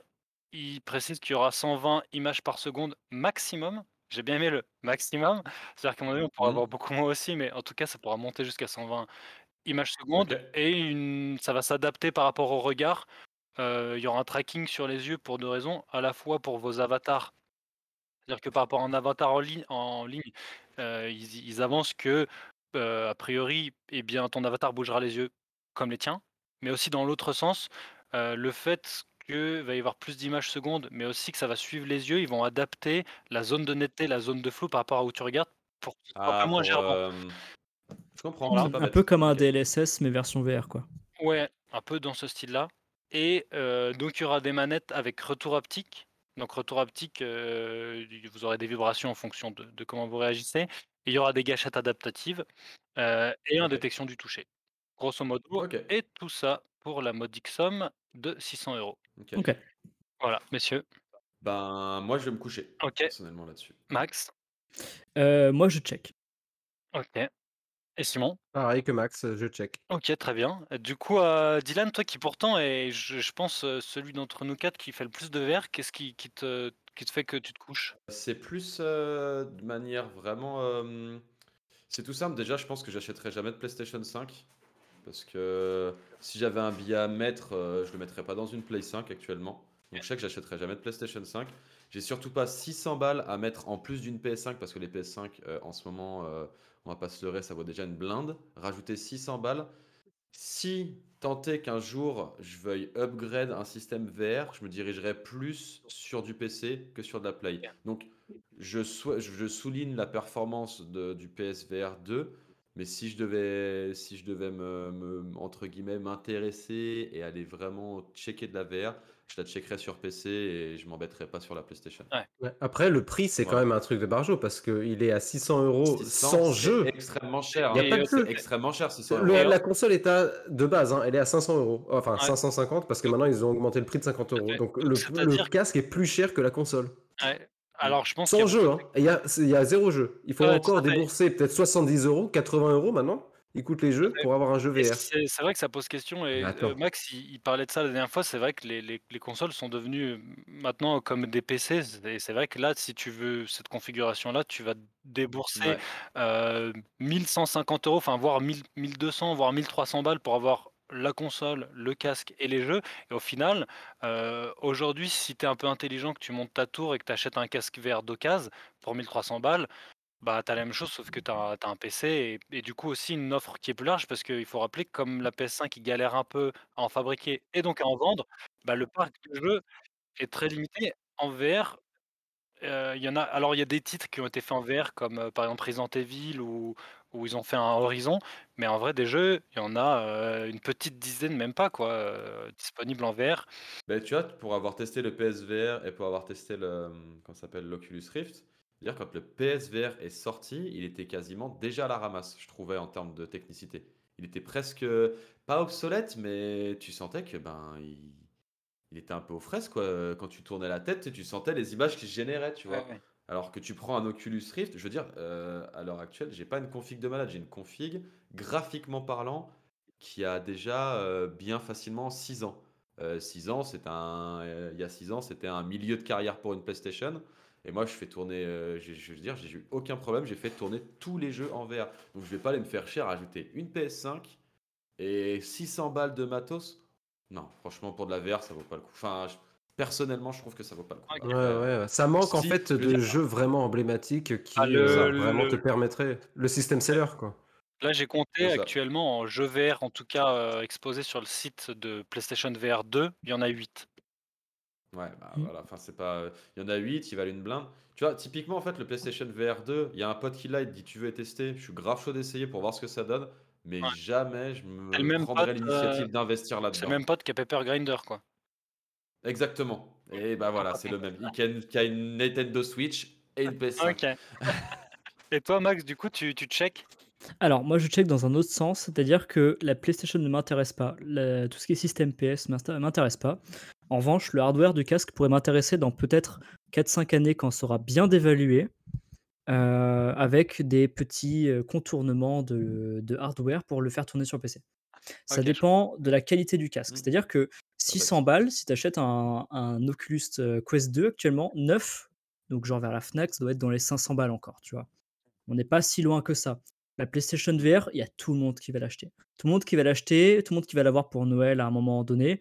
Tout le monde va vouloir le revendre parce qu'en fait, bah, euh, bah, les mecs qui préfèrent jouer à FIFA ou au Call of et ils jouent Mm. euh, 30 minutes avec, puis après c'est hop à la poussière. Ouais, ça va faire comme un Kinect, ça valait une blinde quand c'est C'est sorti. ça. Maintenant, des Kinect, euh, t'achètes ça chez C'est Parlons ça. Cash C'est comme, la, 30 c'est comme la Wii Fit Board en fait. Ouais, tu la retrouveras sur tous les bien. vides-greniers. Et, c'est euh, et, et du coup, voilà, ce qui est intéressant, c'est que oui, il va y avoir des gens euh, qui vont faire des super logiciels pour le détourner, je pense, et l'utiliser sur PC, à mon avis, 1000%. Et là, ça peut être super intéressant avec les nouvelles technologies que ça propose. Ouais. Ouais, Bon, je après, euh, tout le monde va l'acheter. euh, Enfin, je dis tout le monde. pas, Bah, euh, 600 balles, je Non, pas quand ça, quand c'est même. tout le vrai, hein. c'est vrai quand dit vont tout le monde, je- c'est vrai que j'abuse beaucoup. Ce que je veux dire, c'est qu'il y en a, il y a des gens qui vont l'acheter. Oui, Oui, non, ça c'est sûr. potentiellement sûr. plus que, que, que le que l'Oculus. C'est- C'est c'est possible qu'il y ait plus de gens, Ouais. peut-être, des chiffres C'est à ça. suivre, mais qu'il y aurait peut-être plus de gens qui vont aller vers le PSVR plutôt que l'Oculus. J'avoue, je me suis Ouais. peut-être, ab- je me suis peut-être un peu fourvoyé, autant pour moi. Non, non, mais affaire à suivre. Pas de Ok, problème, pas de problème. Eh ben, très bien, euh, merci euh, messieurs pour votre participation au, Poker News. Et euh, ça nous a un peu aussi éclairé sur vos envies peut-être pour Noël. Mais je vous propose de passer à la suite. Et Simon, tu, vas nous, as dit que tu allais nous parler d'un jeu indé qui s'appelle Card Shark. De quoi s'agit-il? Ah Bah oui, j'ai joué à Card Shark, un jeu donc développé par le studio Nereal, un studio britannique à qui l'on doit notamment euh, les- la série de jeux Reigns, R-E-I-G-N-S, euh, et donc euh, édité également par Devolver Digital, donc éditeur euh, de renom chez les indés. hein. Je pense que voilà, je vais pas non plus vous faire l'affront de vous présenter qui est Devolver Digital. hein. Les, les mecs ils pèsent. Ils nous ont sorti quand même des jeux comme Hotline Miami, Broforce, Titan Souls, The Messenger, Gris, Ape Out, Katana Zero, Gato Roboto, Evo, Disc Room, Death Door, Inscription, Cult of the Lamb. Bref, j'en passe. En gros, ils ont sorti pas mal de pépites ces dernières années. Et euh, bah, un de leurs derniers jeux, c'est donc Card Shark, qui est sorti sur Switch, sur Mac et sur PC le 2 juin 2022. Et euh, bah, en fait, avant, j'en avais jamais entendu parler. J'ai simplement découvert le jeu lors euh, d'un Nintendo Direct quelques semaines avant la sortie. Et à la base, c'est pas vraiment mon, mon style de jeu, c'est pas trop ma cam. L'espèce de jeu de cartes euh, ou des, les jeux de deck building en général, c'est pas les jeux vers lesquels je vais me tourner. Mais là, je sais pas, il y a, y a un truc qui a fait que euh, ça m'a intrigué. Je sais pas si c'est peut-être la, la DA euh, qui est assez particulière du jeu. Mais ouais, en tout cas, il m'a tapé dans l'œil. Et donc, du coup, j'étais intéressé. Et j'ai eu l'occasion de le faire il y a, y a pas très longtemps. Donc, je vais vous parler un petit peu de l'histoire du jeu. Donc, en gros, Card Shark euh, se déroule en France au XVIIIe siècle, euh, avant la Révolution. Et on y incarne un jeune homme orphelin et muet qui travaille comme euh, serveur dans une auberge à Pau. Une auberge qui est tenue par mademoiselle ou madame, je ne sais plus, Porterhouse. Et un soir, on va faire la rencontre du fameux comte de Saint-Germain, un escroc notoire qui va nous apprendre notre première technique de triche. Euh, en fait, le but, lui, euh, en gros, lui, il vient pour jouer aux cartes et il nous dit euh, Bah, tu vas m'aider, j'ai envie de gagner la, la partie contre mon adversaire. Donc, ce que tu vas faire, c'est que tu vas regarder le jeu de l'adversaire et tu vas me communiquer l'enseigne la plus forte qu'il a dans sa main. Je vais revenir un petit peu plus tard sur le gameplay, mais là, je vais juste continuer sur l'histoire. Donc, euh, ok, on se dit euh, D'accord, cette technique, ça devrait aller. Vas-y, on essaye. L'adversaire arrive et tout semble se dérouler comme prévu. Malheureusement, après quelques défaites, euh, l'adversaire il commence à se fâcher et là la partie tourne au vinaigre. Il commence à se lever, il, il sort un pistolet et il cherche à tuer le comte. Heureusement, il est stoppé dans son élan, mais appuie par mes gardes sur la détente. Et là, c'est l'accident bête. La balle frappe de plein fouet Mademoiselle Porterhouse et elle est morte. Donc du coup, il faut filer. Euh, on, suit le comte qui euh, décide de nous prendre sous son aile et euh, décide ensuite de nous proposer de l'accompagner aux quatre coins de la France pour aller jouer aux cartes et surtout jouer les escrocs avec lui. Parce que, bah, il faut bien le dire, on, forme une bonne équipe et on a forcément un don pour la triche. Et donc au fil de nos pérégrinations, on va faire la rencontre, on va jouer aux cartes et on va discuter avec tout un tas de personnages intéressants, de personnages parfois mystérieux, parfois hautains, et de figures euh, emblématiques françaises comme Voltaire, euh, qu'on rencontre un soir à Toulouse. Et on comprendra très vite que pour le comte de Saint-Germain, les jeux de cartes sont un moyen de gagner des sous, certes, mais aussi et surtout un moyen de soutirer des informations à ses adversaires pour en apprendre plus au sujet d'une rumeur, d'un possible complot impliquant des personnes haut placées et peut-être même le roi Louis XV en personne. Le nom de code de ce complot, les 12 bouteilles de lait. Ça promet. Donc voilà, je vais pas en dire plus quant au scénario Eh ben, parce que euh, c'est sûrement l'aspect du jeu qui m'a... la surprise. Ouais, voilà, il faut garder la surprise et c'est sûrement la- l'aspect du jeu qui m'a le plus séduit. Je vais simplement dire qu'en fait le scénario il contient son lot de rebondissements et de révélations plutôt bien senties et que le rythme il est maîtrisé du début à la fin pendant les 7 à 8 heures nécessaires pour en venir à bout. Euh, en revanche, je dois bien avouer que j'ai trouvé le dénouement final euh, assez décevant et malheureusement pas à la hauteur du reste de l'aventure. Donc euh, voilà, j'en attendais peut-être un peu plus à ce niveau-là. Euh, cela dit, cela dit, j'ai quand même beaucoup aimé la narration et l'histoire. euh, en fait, elle nous est vraiment donnée au compte-goutte et ça te donne toujours envie de bah, d'aller plus loin. Et j'ai j'ai eu du mal à poser la manette. Euh, bon après, j'ai une excuse, c'est que j'ai fait une grosse partie du jeu, euh, plus de la moitié du jeu, on va dire, euh, lors d'un vol long courrier. Donc ça m'a quand même grandement facilité la vie. Mais bref, Ok. donc voilà, ça c'était pour la partie, on va dire, euh, histoire et narration. Et euh, je trouve aussi que euh, les graphismes et la bande-son, ils participent vachement au charme du jeu. Et ils retranscrivent vraiment parfaitement l'ambiance en fait qu'il y a dans, dans les campagnes et dans les villes françaises du XVIIIe siècle. Et j'adore la DA, je trouve que le, le style un petit peu peinture, je l'ai pas dit, mais le jeu est en 2D. euh, et les jeux, les personnages, pardon, façon un petit peu enluminure, euh, ou presque, euh, ça, a un certain cachet. Euh, les musiques sont sympas, mais je les trouve assez répétitives, notamment celles que l'on entend quand on voyage vers une ville et qu'on apprend une nouvelle technique de triche. Euh, je vais y revenir dans un instant. Euh, c'est voilà, c'est un morceau qu'on va entendre euh, beaucoup parce que c'est la boucle de gameplay qui se répète euh, ad vitam aeternam euh, pendant tout le jeu. Donc euh, voilà, la BO est sympa, mais c'est pas forcément euh, des musiques que je réécouterais tout seul euh, sur Spotify ou quoi. Mais ça participe quand même vachement à- au charme du jeu. Donc voilà, maintenant on va peut-être passer un peu au gameplay parce que. Mais comment on joue exactement à ce jeu? Que... Comment est-ce qu'il est euh, structuré? De quoi? Je dis, c'est c'est intriguant, effectivement, euh, le, le- Ouais. parce que même le, le, le teaser là, que tu nous as partagé, que j'ai regardé, on ne sait pas trop comment on joue. Et c'est un peu étrange de- d'imaginer un jeu de cartes où effectivement il va y avoir de la triche. Euh, ce qui, Ouais. du coup, c'est rigolo, comme on disait, est dans le même thème que, que la chronique de Dylan. Mais, euh, mais c'est vrai que c'est intriguant de se dire, ok, ça va être un jeu, on va construire un paquet de cartes, mais en même temps il y a de la triche. Donc j'imagine qu'il y aura des techniques pour regarder dans le jeu de l'adversaire, des choses comme ça. C'est super Ouais, intéressant. ouais. Bah justement, en fait, c'est pas un jeu de cartes. Alors, il y en a qui vont pouvoir. euh, enfin, il y a sûrement des gens qui vont me dire le contraire, mais c'est c'est pas vraiment un jeu de cartes, mais c'est plus un jeu de triche en fait. On va vraiment se focaliser. Tout, tout le gameplay va tourner autour des techniques de triche. Donc, comment ça se passe le jeu, une partie? En gros, on a accès à une carte de la France et euh, il y a plusieurs destinations qui vont se révéler donc au fur et à mesure de l'avancée du scénario. On va aller dans plusieurs villes, hein, comme je l'ai dit, euh, on va on va aller à Toulouse, on va aller à Aix-les-Bains, on va aller à Aurillac, etc. Et on va mettre. euh, en gros, notre but, ça va être de finir à Versailles. enfin bon, bref, mais je vais pas en dire plus par rapport au scénario. Quand on est sur la carte, on va pouvoir choisir un petit peu la destination. Et dans chaque destination, il y aura quelqu'un qu'on va pouvoir affronter aux cartes. Et donc, notre but, bien sûr, ça va être de tricher pour gagner. Donc, en gros, quand on a choisi une destination, on va apprendre une nouvelle technique de triche en route. Le compte, il va nous expliquer un petit peu, euh, ok, alors pour cette partie-là, euh, je vais te demander de faire ça, ça et ça.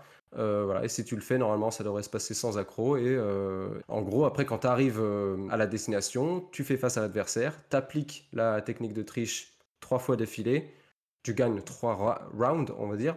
Et après, tu en apprends un peu plus sur le scénario.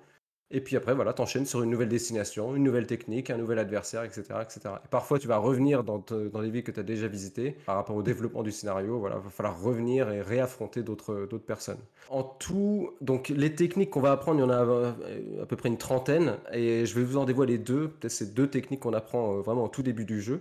Notamment la toute première, ce qu'on apprend dans le prologue, pendant que, enfin, le premier jour où on rencontre euh, le comte de Saint-Germain. En gros, c'est la technique qui s'appelle la bouteille de Cahors, donc comme le vin. C'est une technique qui permet de regarder le jeu de l'adversaire en lui servant du vin, parce que notre personnage euh, est un paysan à la base, c'est un, un- un serveur. Comment ça va se faire? C'est que on va devoir incliner le joystick pour incliner la bouteille et remplir le verre. Pendant qu'on fait ça, euh, donc déjà il faut pas non plus incliner le joystick trop vite, Renversé, parce que sinon, j'imagine. euh, Sinon, tu vas, euh, tu vas, euh, ouais, le, le verre va être trop plein, tu vas renverser du vin. Du coup, l'adversaire va être suspicieux. Euh, ou il faut pas non plus euh, en mettre euh, bah, pas assez du vin parce que du, du coup, ils vont se dire mais pourquoi t'as pas mis assez de vin Euh, Sers-moi euh, normalement. Donc Mhm. voilà, pendant que tu inclines le vin et que le vin se, enfin le verre se remplit de vin, tu vas en fait l'écran va se scinder en deux et tu auras accès au jeu de l'adversaire. Et donc là, Ah, tu auras, le temps que le vin, euh, que le verre se remplisse pour regarder le jeu de l'adversaire, voir quelle est l'enseigne la plus forte, C'est c'est marrant, voilà, ça mémoriser. peu, euh, ça fait un peu penser à des mini-jeux à la, à la c'est WarioWare ou à la exactement Mario ça. Ouais, ouais. ouais. c'est ça. C'est un- On c'est dirait un- du- on dirait du Mario Party un peu, ouais. C'est un peu ça, ouais. C'est vraiment c'est genre des QTE. Donc en fait, tu inclines le joystick, ton personnage fait ça, tu regardes le- le- l'enseigne la plus forte, et après il faut communiquer quelle est l'enseigne la plus forte euh, au comte de Saint-Germain, mais tu peux pas le dire à haute voix, ah bah, c'est le c'est l'as de carreau. Alors, du coup, euh, Voilà. il- euh, en plus, surtout que tu es muet, c'est ça. Mais en gros, toi, tu vas devoir essuyer après la table, et la façon dont tu vas l'essuyer, ça va indiquer euh, au compte quelle est l'enseigne. Donc, si tu fais, par exemple, euh, si tu fais de façon circulaire dans le sens des aiguilles d'une montre, ça va indiquer, je sais pas moi, les cœurs. Si tu le fais dans le sens inverse des aiguilles d'une montre, c'est euh, les trèfles. Si tu le fais de haut en bas, ça va être les carreaux. Et puis, si tu, si tu le fais horizontalement, ça va être les pics. Euh, après, je ne sais pas si c'est exactement comme ça dans le jeu, mais en gros, c'est ça. Et ça, c'est la pour première technique que tu apprends. réellement les techniques. On, on te rappelle pas à chaque fois euh, c'est telle technique pour dire carreau. faut vraiment que tu les mémorises euh, personnellement. Ouais, il faut que tu les mémorises. Après, tu peux toujours, euh, comment dire, tu peux un toujours, espèce de euh, lexique, tu peux, re- tu peux reconsulter pour, euh, pour revoir, non t'as un, un lexique, donc tu peux reconsulter les, les techniques. Par contre, Ouais. ils te disent pas exactement euh, bah, comment indiquer telle enseigne, par exemple. Ça, il faut quand même s'en souvenir. Mais qu'est-ce que je voulais dire? C'est que, ah oui, par exemple, si tu commences à faire un mouvement circulaire, et là que tu vois que t'indiques que c'est du cœur, et que tu dis, ah non, non, mais en fait, c'est pas du cœur que, que je veux dire, c'était du, du pic. Parce que tu sais pas, tu as oublié que euh, dans, dans le sens circulaire des aiguilles d'une montre, c'était euh, c'était les cœurs. Bah là, tu peux quand même effectuer un autre mouvement pour vraiment réindiquer euh, au compte que c'était bien cette Ouais, enseigne pas la plus si forte. t'as fait la connerie, c'est niqué, quoi. Voilà, bon après si tu fais la connerie, tu vas finir par perdre le tour. Et, et du coup, voilà, tu as, perdu un petit peu de, de temps. Ok. Mais j'avais une question. Vas-y. Les, les règles du jeu de cartes de base, c'est c'est quoi? C'est un, c'est un jeu de poker, de rami, bah, de... justement, euh, ça, on s'en fout. En gros, le jeu ok. auquel les personnages vont jouer, on le connaîtra jamais. Ok. ok. T'as pas besoin de connaître le jeu. Nous, on se focalise vraiment sur la triche. Donc C'est que euh, de là, la c'est- triche. Ok, c'est que de la triche. Ok. Mais du coup, le, le deck building dont tu parlais, en fait, c'est juste que toi, tu vas créer un deck de toutes ces techniques de triche. En fait, ton deck constitue chaque euh, technique de triche. Alors en C'est fait, ça, non? non, non, en fait, quand je disais deck building, c'est. euh, En fait, moi, quand j'ai vu le trailer du jeu, je pensais que c'était euh, ce genre de jeu. Mais c'est pas Ah, du tout un jeu de deck tout- building. ok, C'est ok, un jeu de non, cartes ok, au ok. final. Non, non, en fait, c'est pas. Ah, c'est cherche- pas un jeu de cartes. En fait, cherche à quel moment tu jouais aux cartes vraiment, en fait. Non, non, non, en fait, euh, ok. tu joues pas du tout aux cartes. Euh, le jeu de cartes, tu t'en fous. Toi, tu te focalises vraiment que sur la triche. Par exemple, euh, il y a une deuxième technique dont je vais vous, vous expliquer un petit peu comment ça se passe. Ça, ça s'appelle le cueilleur débraillé. Et en gros, euh, les, les cartes vont être disposées en plusieurs petits paquets. en fait, tu sais exactement quelle carte c'est sur la table. Et la façon dont tu vas les ramasser, ça va euh, te permettre de savoir à qui tu vas les, les donner. Parce qu'en fait, c'est toi, le personnage, qui va servir les cartes. Donc en fait, la façon dont tu vas les, les ramasser euh, sur la table, euh, et ça pareil, c'est en fait tu vas choisir un paquet et après tu vas devoir incliner le joystick de telle manière euh, pour ramasser soit le- les cartes du côté droit ou du côté gauche. Ça, ça va influer sur qui va recevoir quelle carte. Et par rapport à la position du compte par rapport aux autres adversaires, si on est quatre autour de la table, bah, va falloir calculer combien de cartes il faut euh, que je ramasse avant pour que celle que je ramasse ensuite, ce soit celle que je vais attribuer au compte.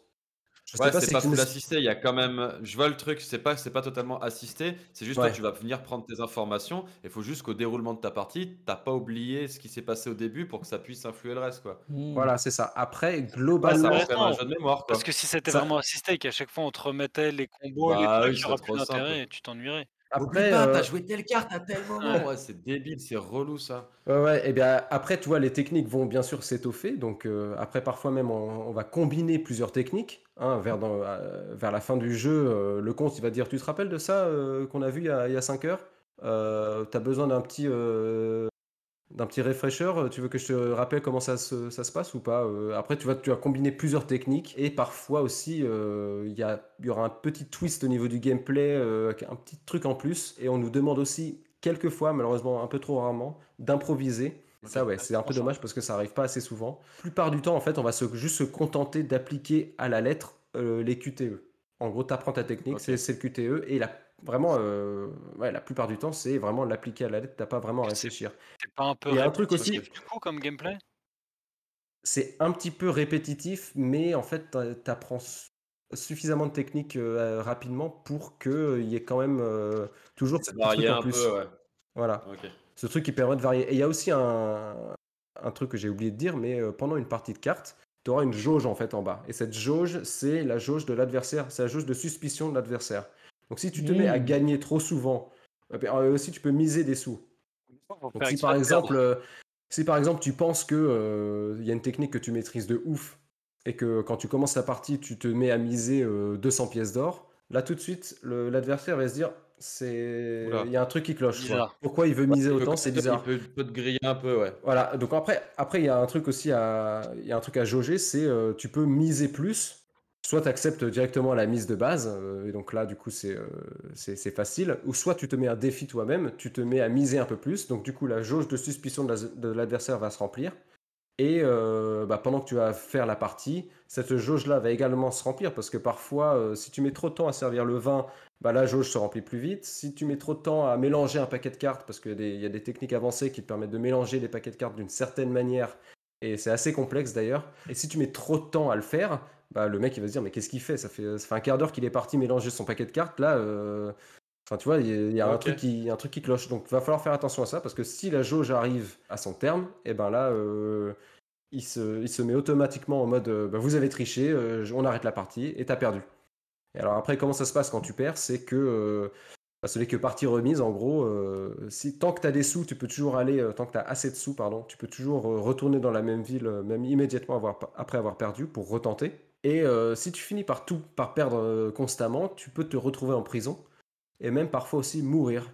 Euh, alors soit c'est un T'as adversaire qui te vraiment tue, un game over. euh, il y a un game over, mais alors il y a un twist aussi à ce niveau-là, c'est que, alors en gros, soit, soit tu meurs parce que l'adversaire t'a tué, soit tu meurs parce que tu t'es allé en prison et personne n'est venu te récupérer, donc tu meurs en prison, tu meurs de faim.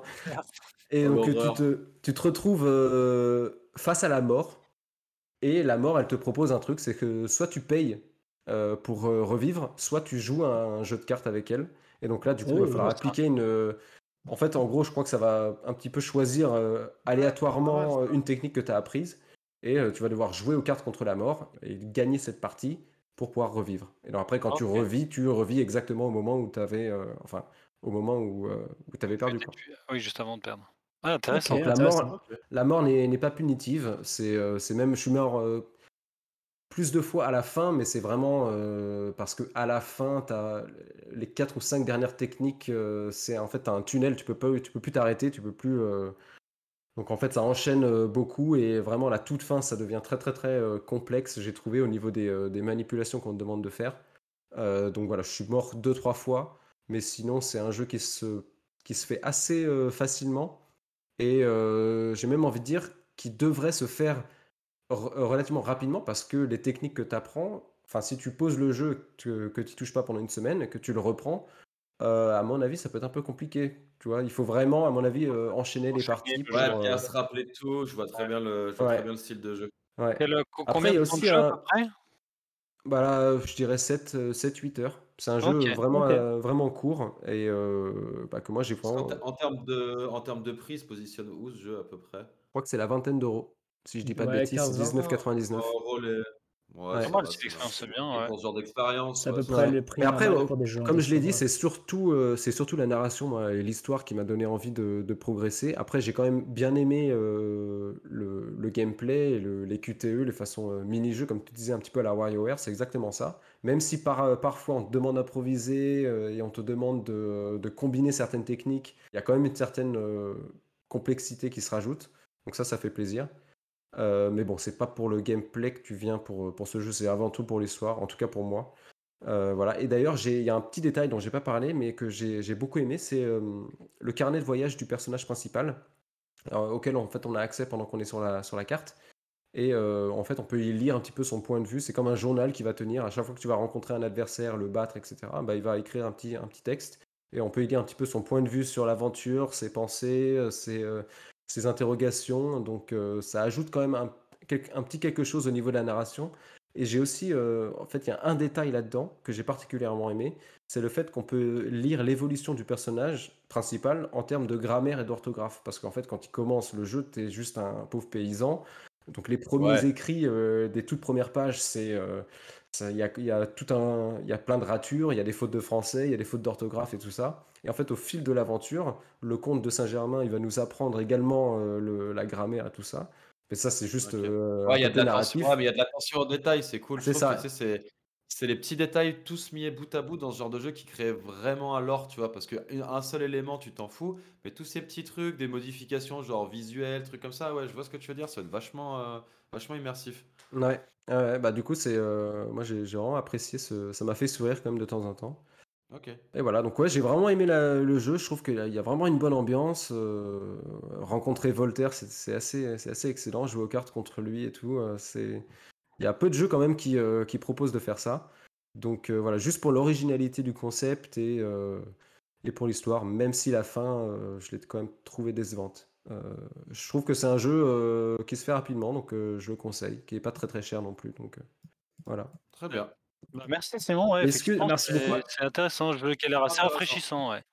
Ouais, mais du coup, Ouais, est-ce que euh, les jeux un peu comme ça, euh, les jeux de cartes ou euh, les jeux de deck building par exemple, c'est des, des types de jeux qui vous vous, vous attirent ou, euh, ou pas du tout? Pour le coup, c'est ben, un jeu qui est j'aime- pas un jeu de cartes, mais celui-là en tout cas. Ouais. Bah, moi, de manière générale, les jeux de cartes, alors j'aime bien, parce que j'aime bien les jeux de cartes de manière générale. Quand j'étais gamin, je, les Magic, j'étais vraiment fan. Après, euh, les jeux, euh, j'ai jamais encore, en tout cas, trouvé un jeu où j'ai le sentiment que le fait que ce soit un jeu vidéo, ça apporte plus que juste de jouer aux cartes. Tu vois ce que je veux dire? Ouais. Parce qu'il y a eu des jeux, par exemple, Magic, genre Magic Arena, c'est cool, hein, mais bah, pourquoi, pourquoi faire un jeu? Parce qu'en fait, euh, bah, moi, je trouve que de jouer aux cartes euh, en physique, c'est plus sympa, tu vois. Enfin, j'ai pas, pas encore trouvé un jeu. J'ai essayé Hearthstone et le seul problème d'Hearthstone, très très bien. Le seul gros problème d'Hearthstone, je trouve, c'est le fait que ce jeu-là, si, si t'as pas joué depuis le début, en fait, t'as la ramasse complet et tu passes trop de temps à essayer de rattraper le retard, c'est ingérable. Enfin, je trouvais ça trop trop dur. Peut-être que c'est plus le cas maintenant, mais à l'époque, quand j'avais essayé, j'avais vraiment ce sentiment où, où tu te faisais rouler constamment sur la gueule, en fait, et c'était un peu chiant. Comme Magix, hein, j'ai essayé en ligne les Magix, et pareil, hein, t'as, t'as un deck de départ, tu tombes sur des mecs qui ont des decks, mais ils te, ils te fracassent, tu vois. Donc, euh, donc pour le moment, j'ai pas trouvé de jeu de cartes, mais un jeu de deck building, je suis pas du tout fermé à l'idée, et je pense qu'il y a même des mecs qui ont réussi à faire des délires où t'as des jeux de cartes qui influent après sur un espèce de truc en tour par tour avec du visuel et tout. Genre, ben, il y a un jeu qui va sortir dans pas longtemps sur l'univers de Marvel où c'est comme un XCOM. Donc, euh, vraiment, tu sais, un jeu de plateau avec des personnages, euh, Ouais, ouais, tu ouais. sais, euh, bah, un XCOM quoi, avec, des, avec un système de cartes. Et, et le truc, je trouve ça cool. Après, le problème de ce qui me fait peur avec Marvel, c'est que juste le système de cartes, ça va être. Euh, mollet, mollet, mollet, mollet, mollet, ça va être du. Tac, euh, comme tu des bons tu vois. euh, Voilà, exactement. Mais, mais ouais, le, le- le concept, le concept d'intégrer des jeux de cartes dans le jeu vidéo, si c'est bien foutu, moi je suis trop chaud de tester un, un truc original, tu vois. Et ben il y a plein de jeux de cartes comme ça qui sont vraiment intéressants. Euh, par exemple, il y a un excellent euh, Slay the Spire. Ok, j'en ai entendu parler de Slay the Spire. en C'est plus. vraiment pas trop mal. C'est vraiment pas trop mal. Et sinon, dans des jeux un peu plus récents qui est sorti en jeu de cartes, il y a Inscription qui est très très cool. Ouais, bah justement, euh, je suis très très content parce qu'il est enfin sorti sur Switch. Et en fait, Ah. j'attendais euh, de. En fait, je voulais l'expérience, euh, enfin, le fait de pouvoir y jouer en nomade. Ouais. Et alors, c'est comment? Mais je l'ai pas encore je l'ai pas encore acheté, mais il est dans ma Ah! wishlist. Donc je compte, je compte l'acheter, d'ici peu de temps. Je pense que tu coup, vas pas le Max, tu regretter. es tu es quelqu'un qui joue à des des jeux vidéo de de jeux de cartes? Alors j'ai joué à pas mal de de jeux vidéo, de jeux de cartes. Heu, j'ai pareil essayé Magic Arena, Hearthstone. Hearthstone, j'ai un peu plus accroché, heu, pendant un peu plus longtemps parce que c'était vraiment sympa, mais c'est vrai que C'est hyper dynamique en fait c'est Hearthstone, c'est ça, mais c'est vrai que c'est comme Dylan, hem, il manque quelque chose comparé au fait de jouer en vrai parce que moi aussi à la base j'étais un joueur de Yu-Gi-Oh! slash Magic en vrai, tu vois? Et il y a un feeling en moins et puis c'est facile de se faire rouler dessus parce que tes adversaires, c'est pas tes potes, c'est des mecs aléatoires dans le monde. Hem, c'est pas forcément très agréable. Par contre, c'est des super jeux du coup, comme j'ai dit, comme Inscription. Je n'y ai pas encore joué, mais de ce que j'ai vu, le jeu est génial. Il y a des jeux comme Slay the Spire qui sont vraiment excellents en en termes de jeux de cartes, deck building et cetera. Mais pareil, j'essaie de retrouver le nom du jeu. Je sais qu'il y a le mot Fate dedans. Je me souviens plus exactement. J'avais vu des vidéos de Thunder gameplay de je sais Fate? plus quel youtubeur. Heu, non, c'est un jeu de cartes pareil où en fait, en gros, les cartes, tu joues et tu as un mec en face et du coup, ça fait avancer le gars dans des histoires en fait et du coup, tu tu en fait, bah, tu Ah tu oui! réagis à des situations. un jeu avec, heu, donjon là où tu avais des personnages, c'était aussi des cartes, mais tu qui étaient des personnages qui pouvaient mourir et tu tu, tu tu tu créais une équipe un peu de brigands et tu allais, heu heu Ah, Darkest ouais, Dungeon? Darkest Ou Ah Dungeon, oui, un il c'est un ouais. système C'est de pas cartes, vraiment hein? c'est des cartes, non. Heu, je crois pas non, Non, pas du tout. il me c'est juste dans le visuel alors. Pas du tout, mais tu builds quand même ton équipe. C'est un peu comme du deck building, mais c'est pas du tout des cartes. OK. Ouais, Ouais, c'est pas trop mon truc les les jeux de cartes, heu, comme ça, jeux vidéo, jeux de cartes, j'ai Je pense qu'il faut trouver un bon concept.